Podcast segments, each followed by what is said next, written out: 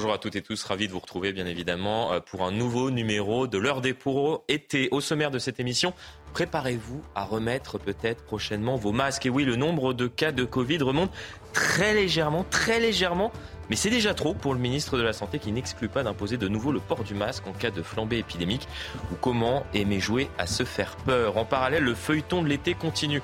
Je parle de celui concernant la venue du rappeur Medine aux universités d'été d'Europe Écologie Les Verts, mais pas que. J'espère que vous suivez. Il serait dommage de rater un épisode. Dernier rebondissement, les maires de Bordeaux et de Strasbourg ne se rendront pas au Havre ce week-end. On en parle dans un instant avec mes invités. On abordera également le retour de Blanche-Neige au cinéma, un remake, comme l'on dit en bon français, est en préparation par les studios Disney, un remake à la sauce woke, c'est-à-dire sans nain, sans prince et sans histoire d'amour. De quoi vont-ils parler alors Je ne sais pas.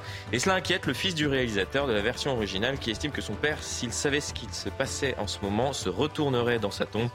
L'heure des pros, c'est dans un instant après le rappel de l'actualité. Bonjour Florian, bonjour à, tous. Un enfant de 10 ans tué hier soir dans une fusillade dans un point de deal du sud de Nîmes. La victime se trouvait dans une voiture avec un autre enfant et son oncle, un militaire blessé par balle, mais dont le pronostic vital n'est pas engagé. Selon les premiers éléments, un véhicule correspondant au signalement de celui des quatre tireurs a été retrouvé dans une cité voisine, là où un ado de 15 ans a lui aussi été touché par des tirs. Pour le moment, aucun lien n'a été établi entre les deux affaires.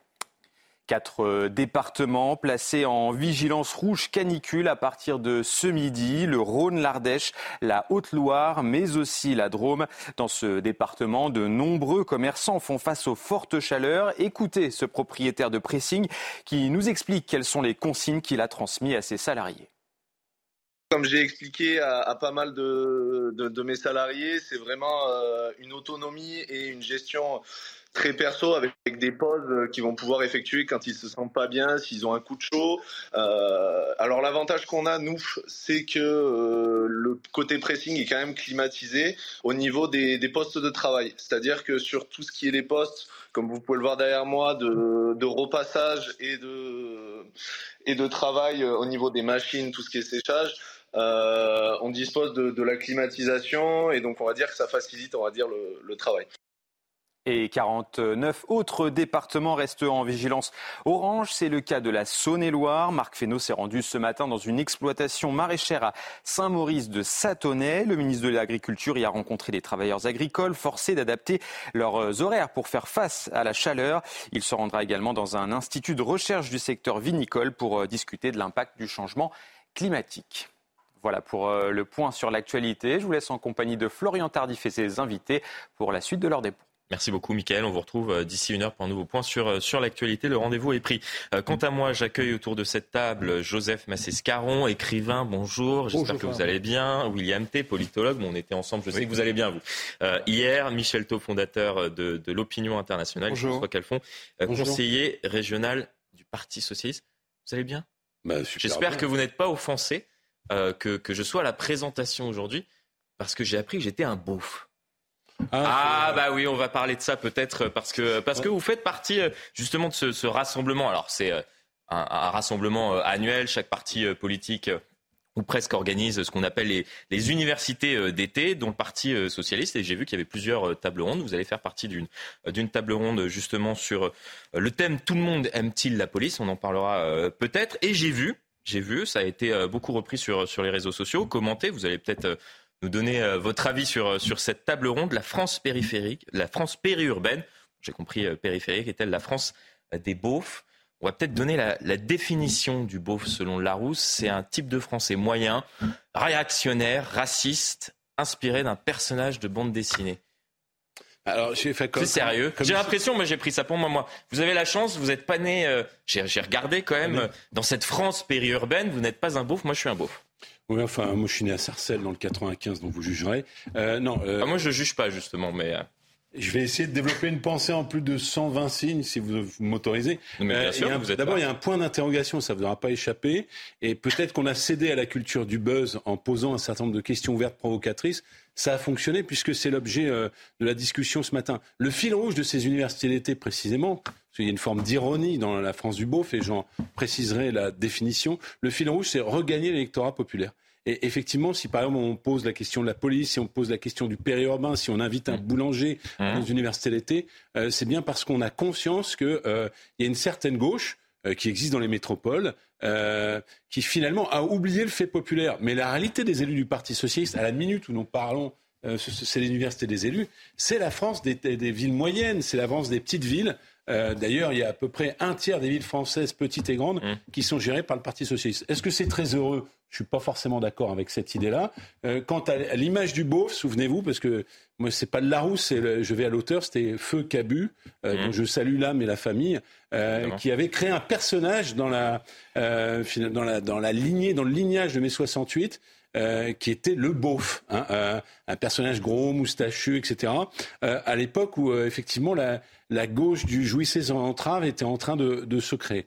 Moi personnellement, je suis celui, donc quelque part, vous ne connaissez pas mon histoire, qui a créé au sein du Parti socialiste mmh. avec quelques autres la gauche populaire euh, à l'époque et qui disait précisément, euh, finalement, euh, à l'opposé d'une certaine fondation dont, je ne citerai pas le bah, nom. On peut le dire, Terra Nova. Terra Nova, pour ne pas la citer. Depuis le début, j'y pense. Voilà, à Terra Nova. qui a fait partie. Et, qui a dit, est-ce que Terra Nova théorisait le fait, et d'ailleurs ça a plutôt bien marché mmh. électoralement, jusqu'à nous conduire à une impasse, qu'il suffisait quelque part d'avoir les banlieues des villes, hein, ça c'est un peu la stratégie Mélenchon, plus les bobos, et ça faisait une majorité. Et moi je disais à l'époque avec un certain nombre que déjà... Ça ne marche plus, hein, mais... Non mais c'est pas seulement que ça marche plus. Moi je me suis engagé... Voir ça n'a jamais marché. Mais je vais même vous dire une chose qui est plus fondamentale que ça, on n'est mm. pas dans un jeu de stratégie. Moi si je me suis engagé à gauche et au Parti mm. Socialiste, c'est pour réduire les inégalités. Hein. Euh, donc dans les inégalités, les inégalités territoriales, sociales. Et celle-là, il n'est pas question de les taire par rapport aux différences ethniques ou par rapport à euh, finalement des habitants des métropoles qui seraient beaucoup plus ouverts à la mondialisation. Les vraies inégalités incrustées, mmh. c'est que encore à l'heure où on parle, il y a quasiment un Français sur deux, 40 euh, cet été qui ne sont pas partis en vacances. Et moi, je n'oublie pas cet agenda-là, euh, qui est l'agenda. Je crois que vous avez pu vous exprimer un peu plus sur Vincine, là, tout de même. on va, on va ouvrir la discussion. Si vous oui, mais, on est là, on est là pour, euh, pour, pour discuter, pour débattre. Je suis pas sûr que, que les Français qui, qui nous regardent, qui ont un peu pris ça pour eux, moi personnellement, un peu pris ça pour moi, se disent ah bah peut-être que la prochaine fois, je vais, je vais glisser un, bulletin Parti socialiste. Je trouve ça très intéressant d'avoir relevé ce thème. Enfin, franchement, c'est scandaleux. Parce que associer la France périurbaine à des bofs, ce n'est que le reflet de ce qu'est devenu le Parti socialiste, c'est-à-dire ce qu'il en reste, à savoir des bobos de centre-ville qui en fait essayent de trouver des arguments comme celui que vous venez de développer pour, pour sauver les meubles ou ce qu'il en reste. Mais la réalité, la réalité, c'est que, effectivement, les socialistes comme les écologistes et une bonne partie des, insoumis, ce sont des bobos de centre-ville qui ont une idée, une idéologie. C'est la réalité des plateaux de télé, c'est pas la réalité non, des élus de hein. Pardon de vous le dire. Hein. C'est pas nous sur les plateaux qui disons que la France périurbaine, ce sont des bofs ce sont des dirigeants du Parti socialiste. Donc dire cela, ça veut bien dire qu'ils sont complètement déconnectés des réalités. Oui, euh, on, a parlé d'un mot hein, pour, les personnes qui, euh, nous ont écoutés. Euh, un mot, même si François ne voulait pas prononcer le nom, c'est le nom de Terra Nova. Mm. Terra Nova, pardonnez-moi, a, foutu la merde politique dans tous les partis politiques, aussi bien à gauche qu'à droite. Hein. Mm, à droite, c'était les primaires. Tout ce qu'ils ont pu déconstruire en politique, à chaque fois maintenant que vous voyez de toute façon une proposition faite par Terra Nova, qu'il s'agisse de sécurité ou autre, un conseil, fuyez fuyez parce que c'est exactement l'inverse qu'il faut, faut faire. La question, des, la, question, par exemple, des beaufs, euh, François d'ailleurs euh, Calfon a raison, c'est-à-dire que c'est vrai qu'aujourd'hui, les maires, l'existence du Parti socialiste dépendent des, dépend des, des, maires des petites villes hmm municipales n'ont pas été mauvaises pour le Parti bah socialiste. Hein. Ça n'a pas été assez relevé, mais pas, du tout. D'ailleurs, elles n'ont pas été mauvaises non plus pour les, pour les républicains, contrairement à ce qu'on a, on a pu dire. Ni même pour à, à, leur stade Mais dû à quoi Justement, mais, mais, mais dû à quoi, Joseph À l'ancrage local. Et c'est lui à l'ancrage local. à la mais cette question, cette question à mon C'est-à-dire à, la confrontation au réel euh, des, des, élus. Cette question de beauf, c'est pas l'apanage de, de, de cet intitulé. Cette question des beaufs, c'est partout. C'est-à-dire, c'est partout, c'est évidemment les élites avec 12 guillemets de chaque mmh, côté, aussi bien de droite que de gauche, qui pensent exactement, exactement là-dessus. Mais moi, la question que, je me suis, ce que je me suis posée et qu'on s'est posé collectivement lorsqu'on a préparé euh, cette émission, c'est s'il y avait eu une table ronde comme cela à droite, imaginons, avec cette question est-ce que euh, la France des quartiers, c'est une France des racailles? Non mais, non mais, par exemple, non mais je prends exactement euh, la, la, la, on va dire, le, parallèle inverse pour, pour, pour, tenter de savoir quel, quel écho cela aurait eu euh, au sein du débat. Euh, C'est une caricature. Et c'est une caricature, bien évidemment. C'est pas une expression heureuse. Euh, j'ai fait l'avocat. D'abord la gauche, j'aurais pas dit Raca, mais Sauvageon. Bon, enfin, Jean-Pierre Chevènement aurait dit ça. non, le parallèle, puisque c'est intéressant comme débat, et ça, c'est le problème de la politique. Maintenant, c'est une politique réduite au lieu de répondre à la complexité. Le parallèle à droite, c'est est-ce que, est-ce qu'aujourd'hui, on a la France des woke? Il y a les beaufs contre les woke. Eh ben, moi, je ne suis ni woke ni beauf. Je suis un Français euh, qui aime faire son barbecue de temps en temps, mais qui pense également à la planète, comme 90% des Français. il faudrait que la politique revienne à, à, cela. En ce qui concerne cette formulation qui était provocatrice inutilement, à mon avis, euh, elle est certainement pas euh, formulée par un maire ou un élu local, parce que jamais un maire ou un élu local ne perçoit sa population comme PS. Oui, François, le, le, le pas euh, pour, pour l'instant, on élargit la discussion. Juste une l'inverse, l'inverse des beaufs, c'est pas, c'est pas les woke, hein. Parce que la, la, lutte contre les woke, c'est la, la, lutte essentiellement contre une forme de censure. Donc c'est pas tout à fait la même chose.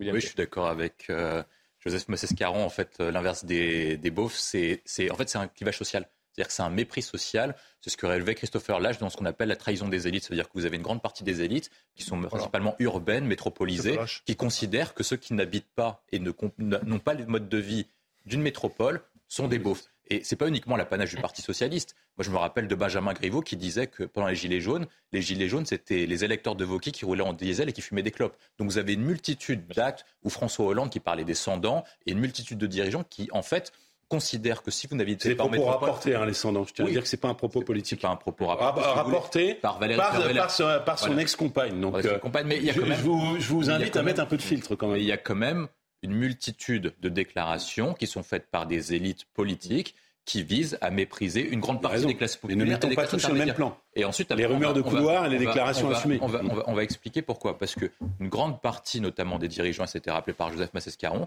notamment de la gauche, ont considéré que électoralement, il fallait abandonner les classes intermédiaires et les classes populaires, qui citent dans le rapport euh, la révolution électorale pour 2012, ils disent que ce sont un électorat qui sont conservateurs, perdus, quasiment racistes. En gros, c'est à peu près ce que dit le rapport. Et donc, du coup, il faut les abandonner à Marine Le Pen et à l'époque Nicolas Sarkozy pour se concentrer sur l'électorat des ça, banlieues. ils ont bien réussi là-dessus. L'électorat des banlieues et l'électorat métropolitain. Mais ensuite, après, quand on dit que ça n'a pas marché électoralement, c'est pas vrai. Ça a marché pour Mélenchon. Et ensuite, après, celui qui a réussi ce coup-là, c'est Emmanuel Macron. Et en fait, le problème que vous avez au Parti Socialiste, c'est que les deux morceaux mm. de la stratégie électorale se sont fait bouffer d'un côté par Mélenchon et de l'autre côté par Macron. Et c'est pour ça que le Parti Socialiste. Ça, ça, a marché pour, pour Mélenchon, oui et non. Oui, mais au moins, il a perdu euh, l'ensemble de, ses paris. C'est d'ailleurs pour cela qu'il tente de, faire une stratégie de, du... conflit euh, permanent pour euh, voilà, tenter de, gagner par la Russie qu'il n'a réussi à faire au par moins, il Au moins, il est parti d'un parti qui faisait 5 à 10 un parti ah oui. qui faisait 20. Donc, électoralement, ça a marché. Il a fait et on verra combien de temps ça marche. Ensuite, après, la question que vous devez poser, qui est plus loin qu'en fait que celle de la France des beaufs, c'est comment ça se fait que depuis la mondialisation, vous avez un clivage en France avec les Gilets jaunes, aux États-Unis entre ce qu'on appelle les populistes, donc Donald Trump à l'époque, Hillary Clinton, et au Royaume-Uni avec Boris Johnson, deux personnes qui doivent représenter la France d'en bas, alors que les partis de gouvernement sont incapables de le faire, parce que, comme le rappelait Jean-Pierre Chevènement, si la gauche va mal, c'est parce qu'elle a perdu le peuple, et si la droite va mal, c'est parce qu'elle a perdu la nation.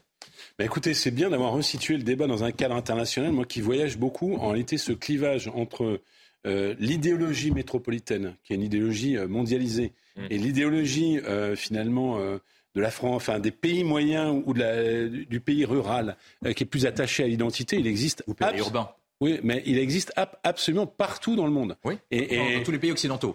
Il existe, enfin, à mon avis, même au-delà. Hein, euh, et donc la question euh, de la gouvernance des pays, vous parlez des États-Unis, c'est de faire en sorte que les différents pays, strates de pays, se parlent. En réalité, il y a des études qui ont été faites, surtout avec l'accélération des réseaux sociaux, Aujourd'hui, euh, quelqu'un qui est dans une communauté républicaine ne parlera absolument plus jamais à quelqu'un qui est dans le camp démocrate. Et, on ne fait pas nation comme ça en opposant, c'est pour ça que moi je ne suis pas d'accord euh, avec l'hystérisation identitaire des uns et des autres, mmh. en opposant euh, finalement les différentes catégories de la population. On voit ça a abouti à ce qui s'est passé aux États-Unis, c'est-à-dire avec un complotisme assumé par Donald Trump, l'attaque du Capitole, euh, avec une supposée confiscation du résultat, qui en réalité est tout à fait ce qui est en train de faire une partie de la classe politique. Et, excusez-moi de vous le dire, mais lorsque vous avez et vous allez vous-même participer à un débat qui s'appelle Tout le monde aime-t-il la police est-ce que cela ne participe pas justement à opposer une partie ah. des Français avec les autres D'ailleurs, ce qui m'a ce qui m'a intéressé, c'est que dans le débat, tout le monde aime-t-il la police? Il n'y a pas un policier. Alors je vais vous dire, mais ce serait bien qu'il y ait un policier par ailleurs. Euh, non mais ce serait bien, mais il y en aura? Euh, bah, J'espère bien qu'il y aura des policiers. Moi je les invite à, venir à ce débat. Et vous savez pourquoi je suis invité à ce débat? Parce qu'il y a une petite histoire. Bah, au moment euh, où il y a eu un certain nombre de mises en cause, mmh. avant d'ailleurs les émeutes en banlieue, euh, Jean-Luc Mélenchon, dans ses, son sens de la formule provocateur, avait dit la police tue. Et, ce débat avait traversé, y compris les rangs du Parti socialiste. Et moi, j'avais dit à l'époque, dans un bureau national, nous devons dire euh, il y a des gens qui peuvent tuer, mais la police ne tue pas car cette institution, elle est républicaine. Si vous la renvoyez euh, à l'illégalité, eh bien, vous vous renvoyez vous-même à une vision de la société où vous ne pourrez pas gouverner. La deuxième chose, j'ai été soutenu par l'ensemble des élus du Parti socialiste, qui sont par ailleurs des gestionnaires de police municipale. Ils créent des polices municipales partout c'est que euh, vous ne pouvez pas faire assumer parfois à marche forcée quand même disons-le peut-être sur les Verts mais vous trompez sur le Parti socialiste. Euh, il y a des polices municipales. Anne Hidalgo n'a pas fait de bah, ah oui euh, création de, de police avec ah, bah, différence, des polices vous avez raison d'être réactif avec une différence. Et des polices désarmées je, vous rappelle je vous rappelle qu'à Paris Lyon et Marseille il y a euh, un préfet de police mmh. et, et, il y a des pouvoirs de police de l'État euh, que n'ont pas euh, non, mais beaucoup plus étendus. Non, mais la police municipale de, de Anne Hidalgo est désarmée. Euh, franchement, la plupart des mairies socialistes désarment leur police. Oui, vous avez encore un peu de mauvaise foi quand même. Pardon de vous dire, vous avez encore une vision parisiano centrée, sachant que s'il y a des problèmes d'effectifs de police, malheureusement, parce que les effectifs mmh. de police sont mal répartis, c'est pas dans la ville de Paris, mais dans la première, voire moi qui étais élu de Melun, dans la deuxième couronne où vous avez dix fois moins de policiers par habitant en seconde couronne qu'à Paris. Bon, autre euh, université euh, d'été qui, crée euh, la polémique, c'est presque le feuilleton de l'été. J'ai l'impression qu'on en parle tous les jours. Seconde, parce que lorsque vous avez lu ces intitulés, hum la question c'est est-ce que le rôle d'une université d'été est de faire de la politique ou de faire du buzz ça, c'est un vrai sujet. C'est de faire du buzz maintenant. Mais, mais, mais c'est le buzz permanent. Et c'est comme cela que, que, les, les, élus tentent de s'imposer dans, dans, le débat politique. C'est-à-dire avec cette stratégie du, du buzz permanent. D'ailleurs, on, on, parle quasiment allez, euh, un jour sur deux de, Sandrine Rousseau. J'ai suivi un certain nombre d'universités. Je suis témoin parce qu'il suivait à l'époque le Parti socialiste. Voilà, avec plaisir. Réellement, je le dis avec plaisir parce que c'était la, la, bon floraison. Mmh. C'était d'un niveau euh, qui n'a rien à voir, on peut le dire. mais, pourquoi justement il y a cette stratégie du buzz permanent Parce que euh, les élus ne sont plus au niveau. C'est-à-dire qu'avant, on pouvait avoir des, débats de niveau. Bah, excusez-moi, quand, on, quand on voit qu'on s'invective quasiment euh, de manière permanente à l'Assemblée euh, nationale euh, sur des discussions de, de quel niveau parfois. Enfin, il n'y a, plus des débats de haut vol comme. À la comme... on parle, il y a l'université d'été du PS des élus. Mmh. il y a toute une série, il y a au moins une quarantaine de tables rondes. Je vais regarder ce matin le programme puisque je vais aller prendre la direction de Blois sur la gestion des collectivités, la gestion de l'eau, etc. Évidemment, ça ne fera pas une ligne parce que c'est votre agenda dans l'heure des pros. Donc vous ah voyez bien pas notre agenda dans, dans leur dépôt. On peut, on peut parler et on parle de tous les sujets. Et quand on ne fait pas de buzz et qu'on traite les sujets de fond de manière intéressante et apaisée, ça fait pas une reprise. Hein. Ça fait pas une reprise, si, si. Euh, en, en, en, général, on reprend les, les, les, bonnes idées et les idées qui touchent directement les Français. Bien. La seule, non, mais si, les, les, les, seules préoccupations de, de, de la chaîne ici, c'est justement de parler du quotidien des Français. Si par exemple il y a une bonne idée qui émerge, euh, qui va permettre de résoudre énormément de, de de problématiques euh, dans notre pays pour, euh, pour le quotidien des Français. Raison. Vous voyez, je suis positif ce matin. J'aimerais que vous ayez raison. Ah, mais je pense. Et j'aimerais, j'aimerais que, que, que, des idées émergent également euh, pour permettre justement. Il y en a, C'est vrai bah, vous faites le pareil, dans une semaine, on, revient avec plein d'idées pour résoudre l'ensemble des bah, problématiques. Je viendrai, je viendrai avec Alors, rendez-vous de bonnes idées à vous ouais. Et j'espère que les Français. je n'attendrai pas ici. Je, je... Ah, et, écoutez, le rendez-vous peut être pris. On, on le ah bah, passera. ce ne sera pas moi à la, à la présentation, mais ce sera Pascal Pro. Je pense que J'en doute un tout petit peu. J'aimerais, malheureusement, et, je pense que les, Français qui nous écoutent aimeraient que, des idées comme cela émergent. comme j'ai pas de patriotisme de parti politique, je vous invite à, vos heures perdues, si j'ose dire, euh, d'aller dans toutes les universités d'été, sans ah, exclusive, de tous les partis politiques, et vous verrez bien qu'il y, a beaucoup plus de densité et, d'intérêt pour la politique, euh, y compris d'idées nouvelles. Et que les politiques soient prêts à travailler ensemble? Bah, ça peut arriver. Il y a beaucoup, oui, beaucoup. ça peut arriver. Non, mais ça, il y a mm. beaucoup de lois qui sont votées ensemble à l'Assemblée nationale. C'est précisément les lois dont on ne parle pas. Hein. Pardon, Joseph euh, Bon, on, poursuit la, discussion euh, autour, et puisqu'il faut euh, créer le buzz, maintenant c'est la ah stratégie de, l'ensemble des partis politiques, de ce qui se passe autour des universités d'été d'Europe Écologie Les Verts, la venue de Médine. On en parle quasiment quotidiennement parce que c'est feuilletonné maintenant par, par les élus d'Europe Écologie Les Verts eux-mêmes. le maire de Bordeaux ainsi que, que la maire de Strasbourg ne vont pas participer. Vous, vous estimez que c'est très bien, oui? Ah ben moi, je me suis prononcé dès le départ sur cette polémique euh, avec une clarté. Euh, il n'y a, a, pas de doute sur ma clarté. J'ai souligné euh, la position de Karim Adeli, qui est élu Europe Écologie Les Verts. Qui estime qu'il ne fallait pas l'inviter. Comme d'ailleurs Michael Delafosse, qui est le maire de Montpellier, mmh. qui est toujours d'une grande clarté. Euh, très belle ville, Montpellier d'ailleurs. Euh, très belle ville. Euh, et je constate que et je constate que le maire de Bordeaux, qui, s'était illustré sur d'autres polémiques, a été d'une grande clarté, ainsi que la maire de Strasbourg. On écoute Sandrine Rousseau. C'est bien qu'à un moment donné où quand il y a des canicules, les écologistes soient rappelés à finalement leur fonction politique centrale, c'est-à-dire la question climatique, plutôt que de se perdre, de croire que finalement l'alpha et l'oméga est, du côté de Médine. Hein. On écoute Sandrine Rousseau, puisqu'on en parlait à l'instant j'y vais, je vais débattre. Et je dis que oui, le, tweet qu'a fait euh, Médine est antisémite et que ça, on ne peut pas le nier. Et qu'on a un problème de, de, flou autour de cette notion d'antisémitisme, puisque manifestement, une partie euh, des personnes ne considère pas que c'est antisémite. On a un flou. Bah, Sandrine Rousseau bashing est à la mode, mais là, Sandrine Rousseau y va. Non, mais c'est très grave. Elle, va discuter. Là aussi, c'est mis à l'eau. Elle dit que son propos est antisémite. Elle va discuter avec lui. Non, mais attendez, soyez juste. Non, mais ce qui est dingue, c'est que pareil, j'ai regardé le programme. Non, non, rigole pas. On a quand même un débat qui feuilletonne comme cela quasiment quotidiennement pour une discussion. Alors, c'est une discussion de canapé de 15 minutes. Non, l'antisémitisme n'est pas une opinion. C'est un délit.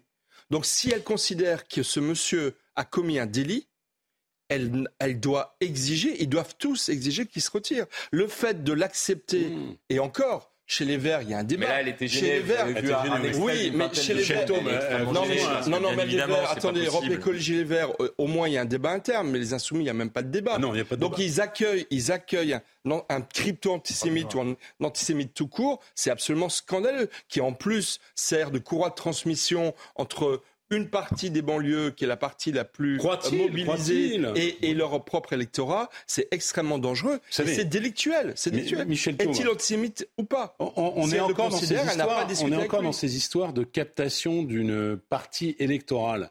Euh, moi, je pense que si vous bah parlez, attendez, je pense que si vous parlez dans les quartiers populaires de Médine, pas Médine, ils s'en foutent. Eux, ce qu'ils voient, c'est que les factures d'énergie, elles augmentent. Ce qu'ils voient, c'est enfin, bien sûr qu'ils aiment beaucoup Médine. Euh, vous voyez, c'est encore une vision. Mais je suis désolé. Non, on va pas faire non plus de ah, généralité sur. Euh, voilà, sur, je ne sais pas comment vous pouvez dire ça, Michel. On va pas dénoncer en début d'émission la France urbaine et la France des Beaufs et puis faire exactement la même chose sur la France des Médines et la France des sans Médines. Là où je vous suis, c'est qu'il y a une forme d'instrumentalisation qui est tout à fait claire. Bah, d'électoralisme. Et d'électoralisme. Bah oui. Et en plus, moi, je pense qu'il ne faut pas prendre les gens pour des imbéciles. C'est-à-dire qu'à euh, un moment donné, euh, pour les Verts, c'est peut-être se refaire, euh, soi-disant, un ancrage populaire dans les quartiers qu'ils n'ont pas.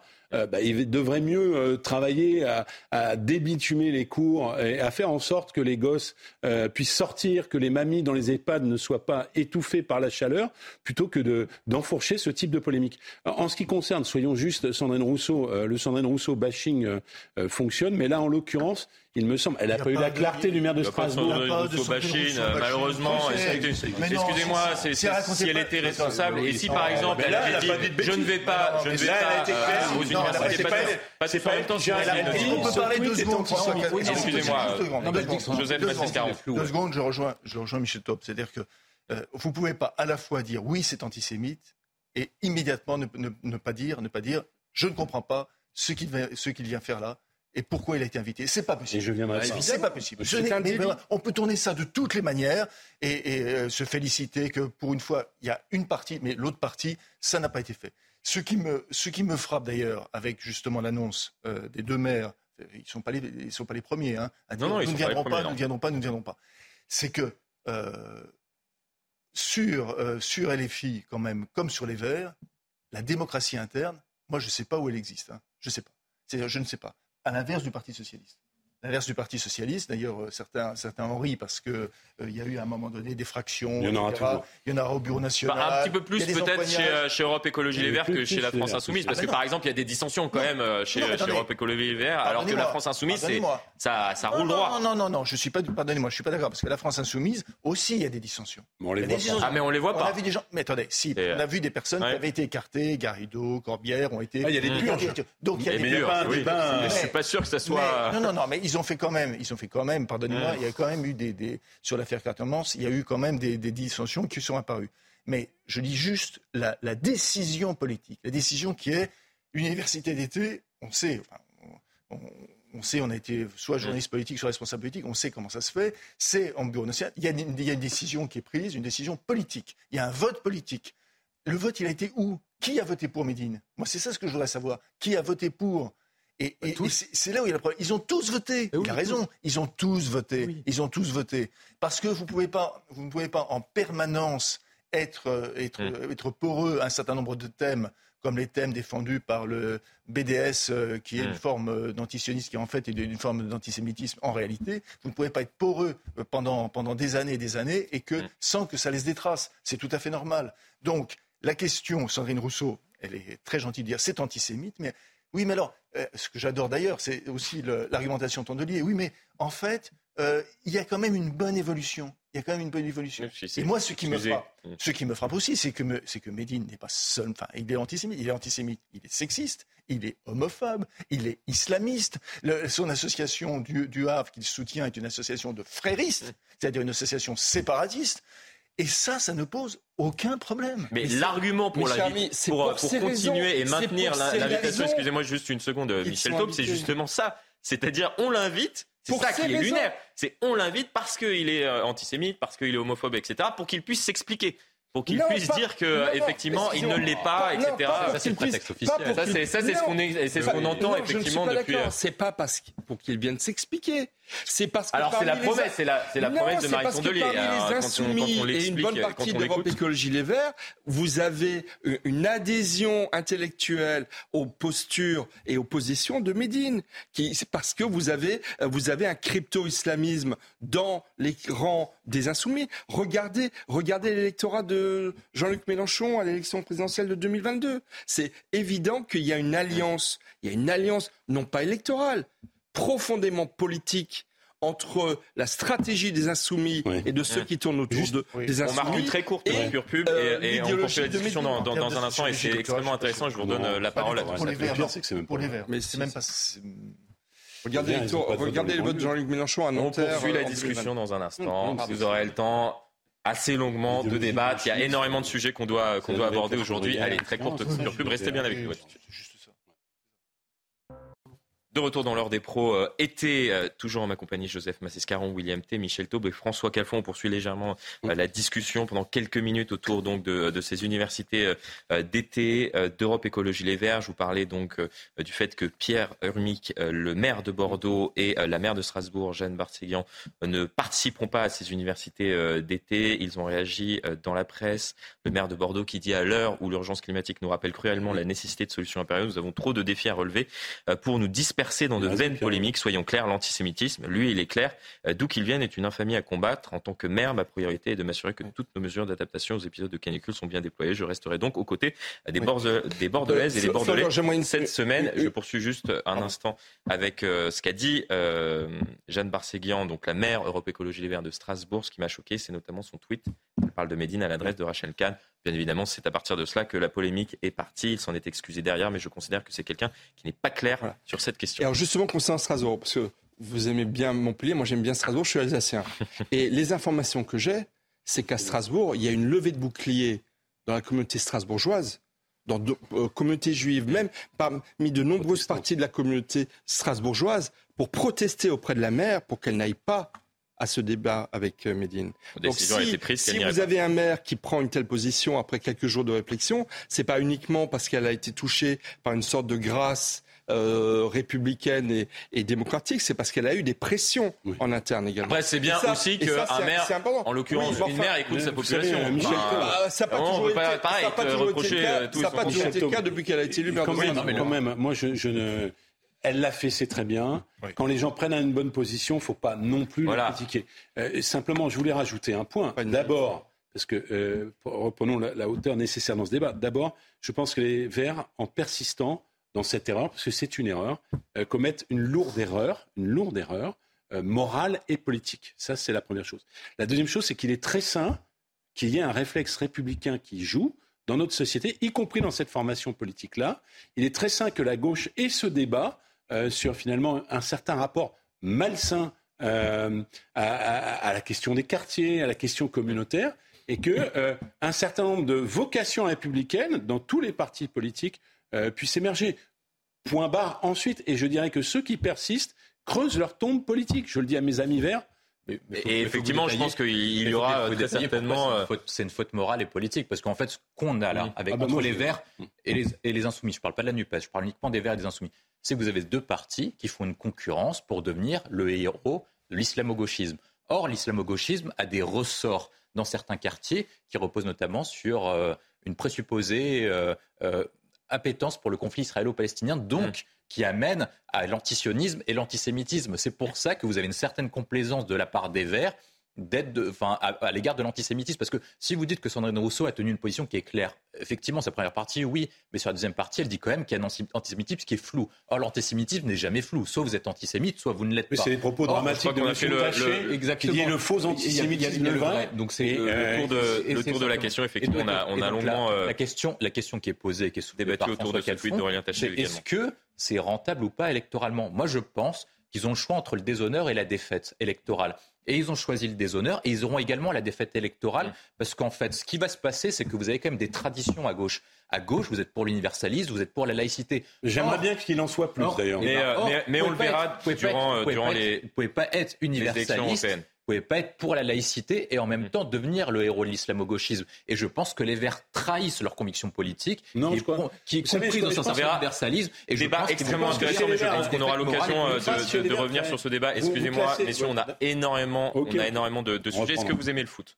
Oui, j'adore. Ça va, ça va peut-être vous. Enfin, quoi que je ne sais pas si ça va calmer euh, les esprits aussi, peut-être. Ouais, Ajaccio Bordeaux, c'est quand même terrible ce qui s'est passé.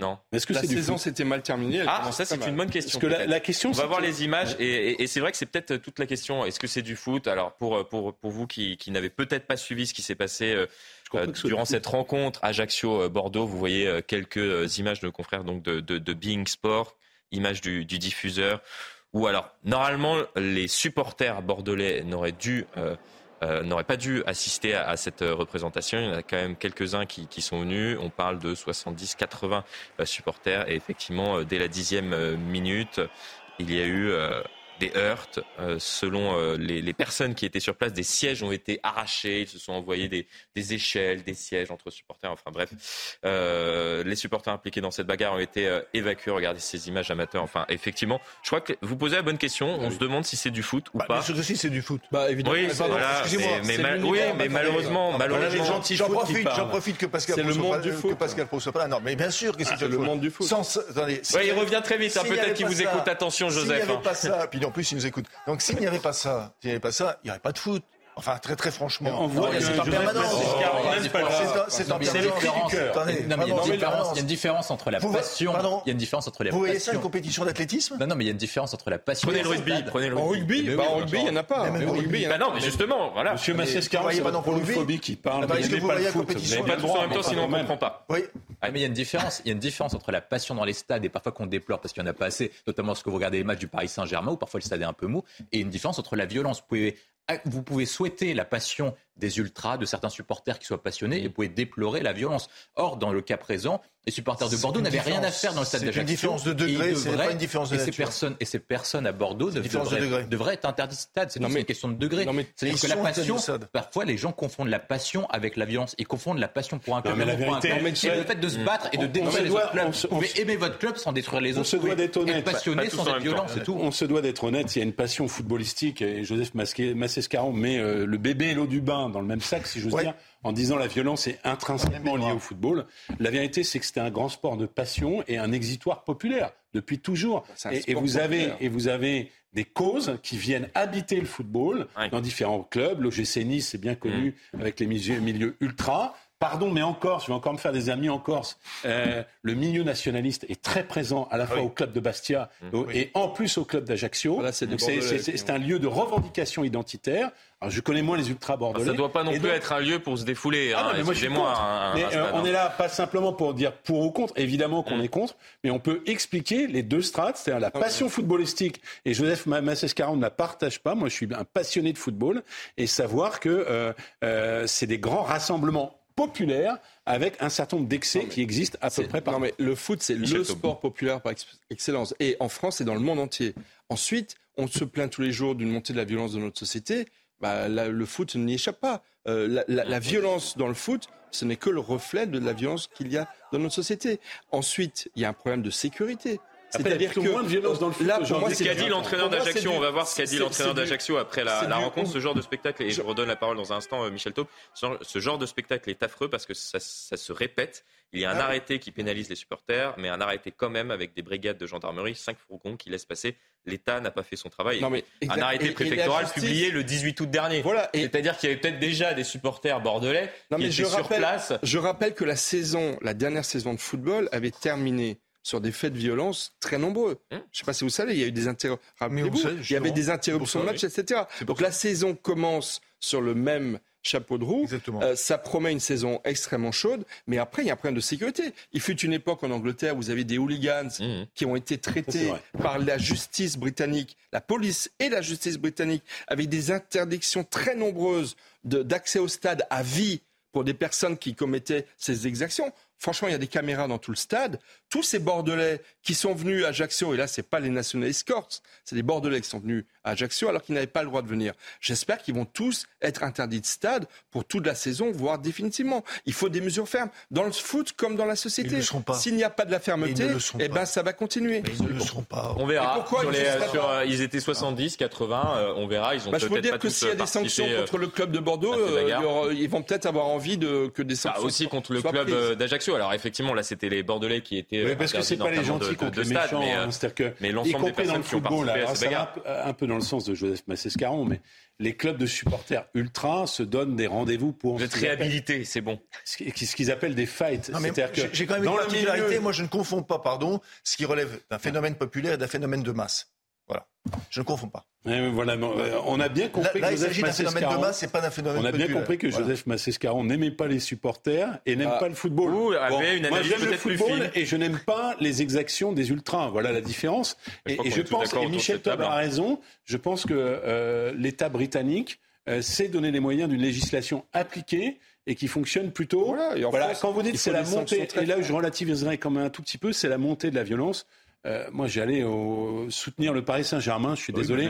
C'est le club mal aimé, euh, mais la violence, elle a toujours, existé. Oui, mais ça s'est calmé dans le stade. Parce qu'avec le eh plan. Ben, j'osais pas le dire, mais bah ça s'est calmé dans le stade. Et on en revient euh, finalement à chaque fois au même, au même sujet. il faut faire preuve parfois de fermeté pour tenter justement d'éviter que, que, ces phénomènes ne se perpétuent. on parle toujours de, de, football. Je sais pas si vous avez suivi la Coupe du Monde féminine? C'est exceptionnel, hein, parce que malheureusement, on n'est pas allé jusqu'en finale. On s'est arrêté en quart, mais je suis un peu déçu on y croit. les performances des Françaises, franchement. Oui, bon. Le quart final n'était pas à la hauteur. Voilà. Euh, euh, il y, a, une polémique qui a, qui a enflé euh, suite à ce qui, à ce qui s'est passé. Vous, vous, ouais, vous avez suivi ce qui est passé ah, avec. pas suivi la polémique, oui, de temps en temps. Ah, de temps en temps. Des fois, je ne suis pas les polémiques. non, c'est c'est après le, le, sacre des, ah des, Espagnols, le président de la Fédération espagnole de football qui a embrassé l'attaquante Meilleure buteuse de la sélection euh, espagnole, on le voit, il y a, eu énormément de, réactions euh, en Espagne. Elle a déclaré dans la foulée ça ne m'a pas plu. Avant de déclarer ensuite, dans déclaration euh, transmise à la presse par sa fédération, c'était un geste mutuel totalement spontané parce que visiblement ils se connaissent bien en raison de l'immense joie que procure la victoire d'une Coupe du Monde. Le président et moi, nous avons une excellente relation. Son comportement avec nous toutes a été parfait. C'est un geste naturel d'affection et de gratitude. Bon, la, polémique, est, simplement née. Les clauses, la polémique est née parce que sa réaction première a été vraiment une, réaction de rejet. J'ai vu ça, hein, de toute façon. Et ça s'est vu assez clairement euh, sur, euh, sur les images. Après, effectivement. Il n'avait pas à le faire, que ce soit dit sur ce plateau. Non, mais oui. Il n'avait pas à le faire. Voilà, c'est clair. Hein. Maintenant, est-ce que ça vaut. Euh, euh, tout ce que, euh, toutes les polémiques qui ont été euh, construites, moi je, je ne suis pas juge. C'est vrai qu'il y a parfois un emballement médiatique. Après, oui, il n'avait pas, il n'avait pas, pas mais il y a un suremballement médiatique effectivement parfois. D'ailleurs, je crois qu'il a été sanctionné par sa fédération. mais bon, il fallait. On espère que, que, après ce que je me, je me dis c'est assez sain euh, finalement que voilà euh, alors qu'on a des polémiques parfois euh, qui naissent et qui sont alimentées par les uns par les autres. Là ils ont eu le temps peut-être de, s'expliquer. Elle a peut-être eu le temps aussi de lui dire écoute ça ça m'a peut-être pas plu. Voilà on se connaît bien je peux comprendre que dans un moment d'excitation comme ça tu fasses il, voilà. il a eu le temps aussi de faire pression sur elle oui oui, peut-être aussi. On sait pas. C'est vrai qu'on ne sait pas ce qui s'est passé euh, en coulisses. Est-ce qu'il y a eu, euh, voilà, discussion. Vous pensez que c'est plus ça euh Oui, moi aussi, je pense aussi. C'est peut-être possible. Bon, on aborde en tout cas la polémique est peut-être close. C'est ce qui se passe en, Espagne, mais voilà, je souhaitais peut-être faire un, petit détour par par nos voisins espagnols. Saluer bien évidemment la performance exceptionnelle des, Espagnols, même si on aurait préféré que ce soit les, Françaises. On est chauvin, forcément. Ouais, mais on va, se rattraper, on va se rattraper l'année prochaine aux Jeux Olympiques. On va les gagner. Alors pour... Parce que Hervé Renard. Là, c'est moi qui vais pousser Hervé Renard, il est là. C'est moi qui vais pousser un coup Pourquoi on parle toujours des Jeux Olympiques alors qu'on accueille la Coupe du Monde de rugby dans deux semaines Je parle ah, des, femmes. Bah oui, Très bien. Des je vous excuse. Hervé Renard, il a été recruté pour la Coupe du Monde et pour les Jeux Olympiques. Donc il, lui reste une deuxième partie du contrat. Mais oui, et moi, je suis un grand amoureux du rugby. et effectivement, la Coupe du Monde de rugby commence dans quelques jours. Et, on va la gagner. Très, très grand Et il n'y aura pas de violence dans les stades. Là. Bon, on va parler d'autre chose. Attention. J'espère. Il vous reste des masques à la maison ou pas? Eh oui. malheureusement, il hein. va falloir peut-être porter de nouveau le, le masque, euh, puisque je ne sais pas si on joue à se faire peur ou pas. Ah bah, lorsque l'on écoute euh, Aurélien Rousseau, le nouveau ministre de la Santé, il nous dit qu'il y a très légèrement une remontée des cas dans, notre pays. Donc on se dit, bon, ça va, c'est plutôt à surveiller. Bien évidemment, il faut toujours être euh, vigilant. Et puis, direct, attention, possiblement, on remettra le, masque, on la posera pour l'ensemble de, la population. Euh, je pense qu'il y a une étape intermédiaire, dit-il. Euh, pour l'instant, euh, la banalisation du masque quand vous avez des symptômes respiratoires, ça vaut pour aller chez le boulanger ou pour un ministre qui va en question au gouvernement. Il faut qu'on se dise tous que porter le masque, c'est quelque chose de banal, qui doit être un réflexe. En fait, ça doit être un réflexe lorsqu'on est malade, c'est tout. Enfin, un ministre de la Santé. Il est ministre de la Santé et de la prévention. C'est ce qu'on appelle avoir une mémoire douloureuse. Dès qu'on entend le mot masque, on est tous terrifiés de revivre cette période absolument hallucinante euh, où il fallait, euh, pour aller promener son chien, sortir euh, une autorisation, un blanc-seing, un blanc ah l'autocontrôle, etc. Quand je vois la déclaration de M. Rousseau, j'essaie d'être juste, monsieur, hein, j'ai bien dit monsieur Rousseau, il dit c'est quand vous avez des symptômes. Ils n'ont rien à voir. Hein. Ils n'ont rien à voir. Quand vous avez des symptômes, eh bien ça pour le coup, on a peut-être appris ça collectivement. Ça se fait dans beaucoup de pays asiatiques bien avant le Covid. Euh, il y a une forme de citoyenneté à protéger les autres de ses propres infections. Et ça, moi, je, je pense que c'est un, un, principe, euh, un principe qui, est civique.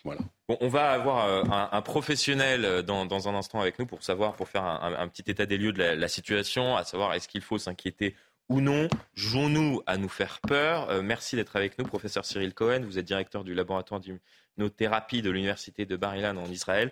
Euh, c'est vrai qu'on vous a euh, régulièrement eu en ligne pour faire un état des lieux justement tout au long de la crise sur les nouveaux variants, sur ce qui se passait, ah puisque euh, des fois il y avait des flambées épidémiques en Israël et on se rendait compte que l'émergence d'un nouveau variant dans un territoire donné pouvait créer potentiellement une flambée épidémique chez nous quelques semaines ensuite. Bon, on peut faire un état des lieux avec vous, ça va, ça va pas, faut s'inquiéter? Bonjour Florian. Tout d'abord, il ne faut pas s'inquiéter. Ça, c'est la première chose. On va rester, je crois, serein et pas trop d'hystérie. Ce que l'on sait, c'est qu'en fait, euh, le Covid n'a jamais disparu. Il est là, il se balade, il infecte. Mais ce que l'on a vu, c'est vrai, euh, ces dernières, semaines, c'est une remontée. C'est peut-être la plus grosse remontée de l'année 2023. Et on a vu dans plusieurs pays, évidemment, certains variants apparaître. Donc, on a le variant Eris euh, qui est un variant qui devient majoritaire dans plusieurs pays, dont la France, euh, dont l'Europe, dont Israël aussi, où on voit évidemment qu'il arrive à contourner un peu l'immunité, mais une fois de plus, au niveau de ses symptômes, euh, ce sont exactement les mêmes symptômes et la même gravité que ce qu'on a connu avec les variants Omicron, Omicron depuis un an et demi. Donc pour cela, il ne faut pas trop s'inquiéter, pas s'inquiéter. Et le deuxième variant, c'est un autre variant qui vient d'être découvert en Israël, au Danemark, aux États-Unis et aussi en Angleterre, qui a reçu le nom de Pyrola et qui, lui, nous inquiète un tout petit peu parce qu'il a beaucoup de mutations. Comparé à d'autres variants où il y a souvent 2, 3, 4 mutations avec les variants précédents, là, il en a 36. Donc c'est un peu peut-être un variant qui... Euh, je dirais, un, mécanisme un peu différent, mais on n'a pas de données, il faut dire la vérité, on n'a pas suffisamment de données. Donc pour en revenir, juste au fait, c'est qu'on ne voit pas de changement drastique en ce qui concerne le comportement du Covid. Il y a un peu plus d'infections. Et donc là, évidemment, si une personne a des symptômes, euh, un masque, ce n'est pas une mauvaise idée pour ne pas contaminer les autres. Surtout, je dirais, se faire tester, parce que depuis très longtemps maintenant, on navigue à l'aveuglette. On, ne fait plus de tests, que ce soit en France, que ce soit en Israël ou dans d'autres pays, de manière, de routine. Maintenant, on ne fait pas des tests pour tous les virus qui se baladent, on ne fait pas des tests tout le temps pour la grippe, qui peut être euh, pas moins inquiétante, entre guillemets, que le Covid. Et on le Covid présent, et on ne fait pas non plus de tests pour d'autres virus. Donc, ce qu'il faut dire, c'est que si vu qu'on a la, possibilité de faire des tests à la maison, je pense que certains d'entre nous ont mm. encore quelques, quelques kits comme cela de tests antigéniques. Ah, on est tous devenus des, experts hein, presque en, Covid pour faire des tests, effectivement, quand mettre le masque, quand ne pas mettre le, masque. Et... Voilà. Je voulais vous tous vous inviter à venir. Pour, pour remettre, euh, selon vous, euh, par exemple sur, sur le, sujet qui, qui, qui, nous intéresse, le port du masque, mm-hmm. l'imposer dans la population euh, générale, ça sert à rien? Non, pour l'instant, je ne pense pas. Ça serait juste au niveau, je pense que. Non, bah, écoutez, on ne sait pas ce qui va arriver dans deux mois. Il hein. faut être aussi humble à ce niveau-là. Pour l'instant, je ne vois pas, je, ne vois pas, je ne vois pas de raison de l'imposer. Surtout, bon, d'abord le masque dehors, aucun sens. Le masque à l'intérieur, peut-être pour des gens qui ont des symptômes, pour moins peut-être contaminés. Mais c'est surtout, moi, ce que j'essayais de vous dire, c'est par exemple, si vous savez que vous allez voir euh, papa ou maman ou grand-papa ou grand-maman, vous allez dans une maison de retraite et que peut-être vous avez des symptômes, testez-vous avant, juste pour être sûr qu'il n'y a, pas de, a pas de problème, etc., etc. Donc voilà, ça c'est... c'est un discours de, raison, c'est vrai qu'à chaque fois qu'on... Et on, on, adore vous, vous contacter parce qu'à chaque fois vous avez un, discours euh, de, de, raison. On aimerait avoir des, des des personnalités euh, politiques à, la tête de, certains euh, ministères qui, tiennent le, même discours, discours que vous, c'est-à-dire qu'il faut se faire tester quand on a potentiellement des, symptômes. Enfin, je ne vais pas rappeler euh, tout ce qu'il faut faire, je pense que l'ensemble des téléspectateurs, des Français l'ont très bien compris si vous avez le temps, passez peut-être un, coup de téléphone à Aurélien Rousseau hein, pour, euh, pour euh, peut-être lui dire euh, ce qu'il faut faire. en tout cas, merci, merci à vous parce que lui, il n'a pas parlé des, tests directement. C'est est-ce qu'on va porter un masque ou pas de masque Bon, bah. Oui, moi, j'adore hein, le professeur Ciel Cohen. Il est parti là maintenant, mais j'adore. Pendant la période. Je, je, ne ratais aucune intervention, notamment c'est grâce à CNews que je l'ai découvert. Et franchement, je le trouve en plus extrêmement pédagogue. Hein, lorsqu'il nous explique, voilà, il y a telle, euh, telle variante, telle, variante, telle mutation, mais bien sûr. Telle mutation, etc. Et c'est pour ça que, je souhaitais qu'il soit avec nous. Merci d'ailleurs euh, à chaque fois de vous, vous rendre disponible pour faire un état des lieux euh, sur, sur la situation. On va écouter le, le sentiment des, des Français concernant le, retour du port du masque. Est-ce qu'ils sont prêts potentiellement à remettre leur masque s'ils ont des symptômes, on a vu, et, j'espère qu'on ne va pas réimposer le, masque en extérieur, puisqu'il disait euh, à l'instant, euh, le, professeur Cohen, que ça ne servait strictement à rien, et on s'en était rendu compte. Avec tout ce qui s'est passé, j'ai l'impression qu'on porte le masque ou non, ça ne va pas changer grand-chose finalement. C'est un peu embêtant, mais bon, euh, on préférerait pas l'avoir. Mais s'il faut le mettre, il faut le mettre. Je suis dans une tranche d'âge où il faut faire attention maintenant, donc je pense que je le ferai spontanément, effectivement. On a quand même déjà dit que le masque ne servait pas à grand chose, qu'il n'était pas efficace, mais euh, je pense que ça peut rassurer certains de le remettre quand même. J'ai un environnement euh, euh, autour de moi qui fait que ce sont des personnes fragiles et pour elles, je le ferai. il y, a quand même un problème. Il y a quand même un problème. Non, je suis d'accord. Le problème, c'est de dire le masque n'est pas efficace. Voilà. Comme euh, tout simplement parce que, en effet, le, le masque, c'est pas une armure, ça ne garantit pas hein le, euh, bon. Ou comme euh, le vaccin, ce n'est pas efficace parce que, évidemment, sur les vaccins, bah, il y a des personnes qui ont été vaccinées, qui ont eu, oui, donc, c'est le, c'est pas efficace. C'est-à-dire que on n'arrive pas à, à, comprendre que sur sur cette pandémie mmh. extrêmement particulière, il n'y a pas une garantie en permanence de 100%. C'est ça. Et, et, et le problème ne, provient pas des, de, nos concitoyens, pas du tout. Ça provient tout simplement mm. de nos politiques qui nous ont fait croire qu'il mm. y avait une efficacité à 100%. Moi, j'ai beaucoup aimé, et je, et je vous redonne la, parole dans, un instant, ce qui a été fait au Royaume-Uni pour expliquer euh, justement la superposition des différentes mesures pour lutter contre le Covid. Ils prenaient à chaque fois l'image, et, je trouve ça dommage que, nos élus n'aient pas euh, euh, pris cette, image qui pour moi, euh, fait sens. C'est-à-dire qu'il disait prenez une tranche de euh, d'émental avec des trous. Et euh, vous voyez qu'avec une seule tranche, vous avez énormément de trous. Vous prenez deux tranches vous avez euh, mmh. des trous, mais pas positionnés au même endroit. Puis 3, puis 4, puis 5, puis 6. Et puis finalement, si vous les superposez, vous avez quasiment aucun trou. Tout simplement parce qu'il faut superposer les différentes C'est ce que moi j'appelle. C'est ce que j'appelle. Vous voulez pas proposer qu'on se promène avec un Non, non, pas du tout. Non, mais c'est ce que moi j'appelle la panoplie des possibles. C'est-à-dire qu'en fait, c'est pour donner une image effectivement de la superposition. Et je pense que ça a été. J'espère avoir été avoir été clair. On a bien aimé c'est la même loule des mentales, les trous sont au même endroit. Hein, oui, bon, allez. Non, mais je, non, mais je trouvais excellent votre exemple. Non, mais trêve de plaisanterie. Il y a eu 160 000 morts. Euh, le Covid, c'est quand même pas, comment dire, voilà, c'est un traumatisme collectif. mais, la réalité, c'est que la traduction de votre image de l'Elemental, c'est qu'en fait, il faut surtout pas focaliser sur une mesure et encore moins dramatiser et paniquer tout le monde. Mm. Il faut prôner la panoplie des possibles. Pourquoi, par exemple, les pouvoirs publics n'ont-ils pas proposé aux personnes qui avaient des symptômes ou qui étaient en, situation de risque le Paxlovid? Il y a des traitements aujourd'hui qui existent.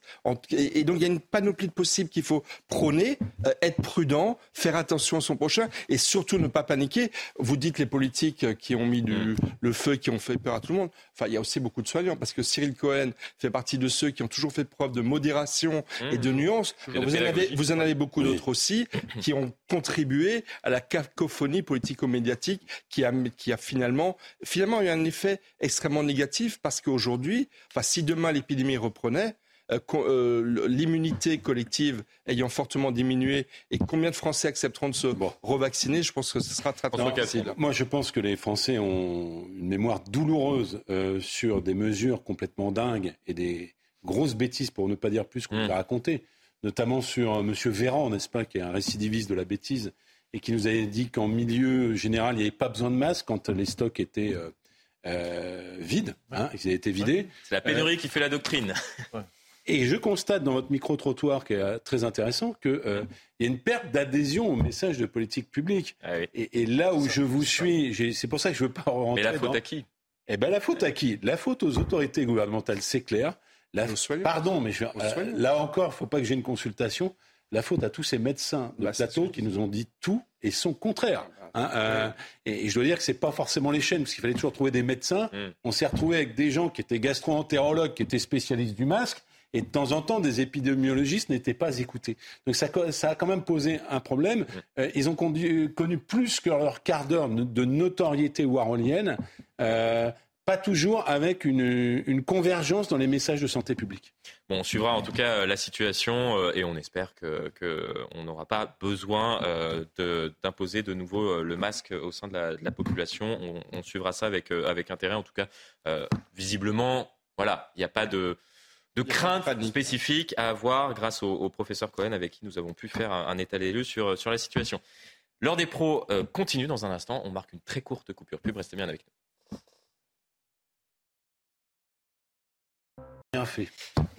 Allez, l'heure des pros qui, continue, y compris durant, les coupures pub. Euh, on, reprend les, débats dans, un instant avec, euh, avec mes invités, mais avant cela, c'est le rappel de l'actualité avec vous, Mickaël.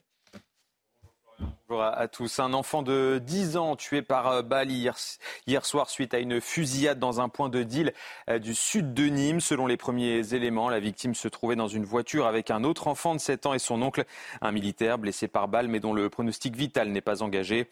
David Léraud, secrétaire de la zone sud pour le syndicat de police Alliance, évoque une possible victime innocente. Écoutez. L'enquête déterminera effectivement les circonstances, mais il semble bien que, ce soit une victime, hein, que cet enfant soit victime de balles perdues dans le cadre d'un règlement de compte. Donc, une fois de plus, de la prudence, mais euh, tout semble nous indiquer, vu le secteur, vu les tirs et vu le, profil malheureusement euh, de la famille de la victime, euh, il semblerait bien que ce soit, une victime innocente et victime de ces, de ces tirs dans ce cadre des règlements de compte, puisque donc depuis quelques jours, il y a une montée en puissance de la violence par arme à feu sur la commune de Nîmes. Et le véhicule correspondant au signalement de celui des quatre tireurs a été retrouvé dans une cité voisine, euh, là où un ado de 15 ans a lui aussi été touché par des tirs. Son pronostic vital est engagé. Il fait très chaud très très chaud en France. Les leftos ont pu le constater. Dès 5 heures du matin, le mercure a dépassé euh, plus de 24 degrés dans plusieurs villes du pays, notamment à Nice avec euh, plus de 29 degrés. Ce matin, Marc Fesneau s'est rendu en Saône-et-Loire dans une exploitation maraîchère. Le ministre de l'Agriculture y a rencontré des travailleurs agricoles. Écoutez. La question du dérèglement climatique et de ses conséquences, c'est un, l'adaptation, deux, l'atténuation. L'adaptation, c'est ce qu'on voit ce matin les conditions de travail, la façon dont on travaille, la façon dont on, cultive. Puis l'atténuation, ça c'est pour le plus moyen et long terme, c'est qu'est-ce qu'on fait pour réduire notre empreinte carbone. Et pour euh, terminer, un détour au Japon où l'eau de la centrale nucléaire accidentée de Fukushima bientôt, va bientôt être rejetée dans la mer. Ce jeudi, les autorités nippones ont annoncé que l'opération allait débuter bientôt jeudi. L'Agence internationale de l'énergie atomique assure que cela est sans danger car les eaux seront traitées. Pourtant, certains pays ont déjà restreint l'importation de denrées japonaises. C'est le cas notamment de la Chine. Voilà pour euh, l'actualité. Je vous laisse en compagnie de Florian Tardif pour la suite de l'heure des Merci beaucoup, Mickaël. On vous retrouve euh, dans une heure pour un nouveau point sur, euh, l'actualité. On va, poursuivre la discussion, mais avant cela, on va faire un point euh, sur ce qui s'est passé donc à Nîmes, cet enfant de, de, 10 ans tué par balle dans une fusillade. Avec vous, Sandra Buisson, vous nous avez rejoint sur ce plateau. Que s'est-il passé précisément et qu'en sait-on justement de l'enquête? Alors, ce qui s'est passé, c'était donc euh, hier soir en, fin de soirée. Il y a euh, cet homme de 28 ans, un militaire inconnu euh, de la police, qui a expliqué, s'est présenté lui-même aux urgences. Il était blessé par balle. Il a expliqué qu'il revenait du restaurant avec ses neveux de 7 et 10 ans quand il a été pris dans des tirs avenue des Arts à Nîmes, près d'un point de deal. Il a donc immédiatement démarré en trombe en direction de l'hôpital où il est arrivé donc avec trois impacts de balles dans le dos. Son pronostic vital euh, n'est pas engagé selon nos informations. Il a dit que sur le trajet, euh, son neveu euh, de 10 ans était coincé à l'extérieur du véhicule avec sa ceinture de sécurité et qu'il a dû le traîner sur plusieurs centaines de mètres. Mais selon le légiste, c'est bien la balle euh, qu'a reçu euh, cet enfant dans le dos qui euh, a provoqué sa mort. L'enfant qui est décédé à son arrivée aux urgences. Il faut savoir qu'il y avait aussi des impacts de balles sur leur véhicule. sur place, avenue des Arts, une cinquantaine de douilles ont été retrouvées sur place. C'est dire la détermination des tireurs qui étaient au moins quatre selon des témoins. Des impacts de balles ont même été retrouvés sur la façade d'un immeuble Galerie Wagner où arrivait cet oncle et ses deux neveux parce que c'est là qu'il habite. Des habitants des 5e et 12e étages de cet immeuble ont appelé la police pour dire qu'ils avaient des impacts de balles chez eux. Et euh, qu'en sait-on euh, précisément euh, par rapport à, ce qui s'est passé La piste privilégiée pour l'heure, vous venez nous le confirmer, c'est celle d'un règlement de compte entre différents quartiers, différents trafiquants oui, c'est une piste euh, envisagée par les enquêteurs et l'oncle et ses deux enfants pourraient n'être euh, que des victimes euh, collatérales dans, cette affaire, d'une dramatique victime collatérale d'un affrontement interquartier qui dure depuis un moment sur fond de trafic de stupéfiants. Il y a une opposition larvée entre le quartier Pisse-20 où se sont déroulés les faits hier et le quartier Val-de-Gour, deux quartiers qui ne sont en fait séparés que par une avenue. D'ailleurs, c'est dans le quartier Val-de-Gour qu'un véhicule similaire à celui des assaillants dans les faits d'hier soir a été retrouvé euh, un peu plus tard après les faits. Hier, un peu plus tôt dans la journée, dans ce même quartier Val-de-Gour, déjà un adolescent de 15 ans avait été blessé par des tirs d'armes à feu. Et même samedi et dimanche, dans ce quartier de reconquête républicaine, donc plusieurs individus avaient tiré en l'air avec des armes de poing et des euh, fusils d'assaut dans le quartier Val-de-Gour. Donc, et il y a eu deux interpellations à, la suite de cela. Ce qui est dramatique, c'est on parle effectivement de quartier de reconquête euh, républicaine où et je crois que le, thème est, est, est, adéquat puisqu'ils sont à, reconquérir compte tenu du fait que malheureusement en France de trop nombreux quartiers, et ces quartiers visiblement en font euh, partie, euh, sont sous le joug de, trafiquants euh, de drogue avec et c'est terrible ce que, ce que vient de nous raconter Sandra à l'instant. On sera dans un instant avec le préfet du Car Jérôme Bonnet et on va peut-être vous vous montrer la séquence. Vous avez vu quelques images de ce qui s'est passé. On va vous montrer exactement. Donc c'est 20, 30, 40 secondes de, de fusillade. Écoutez.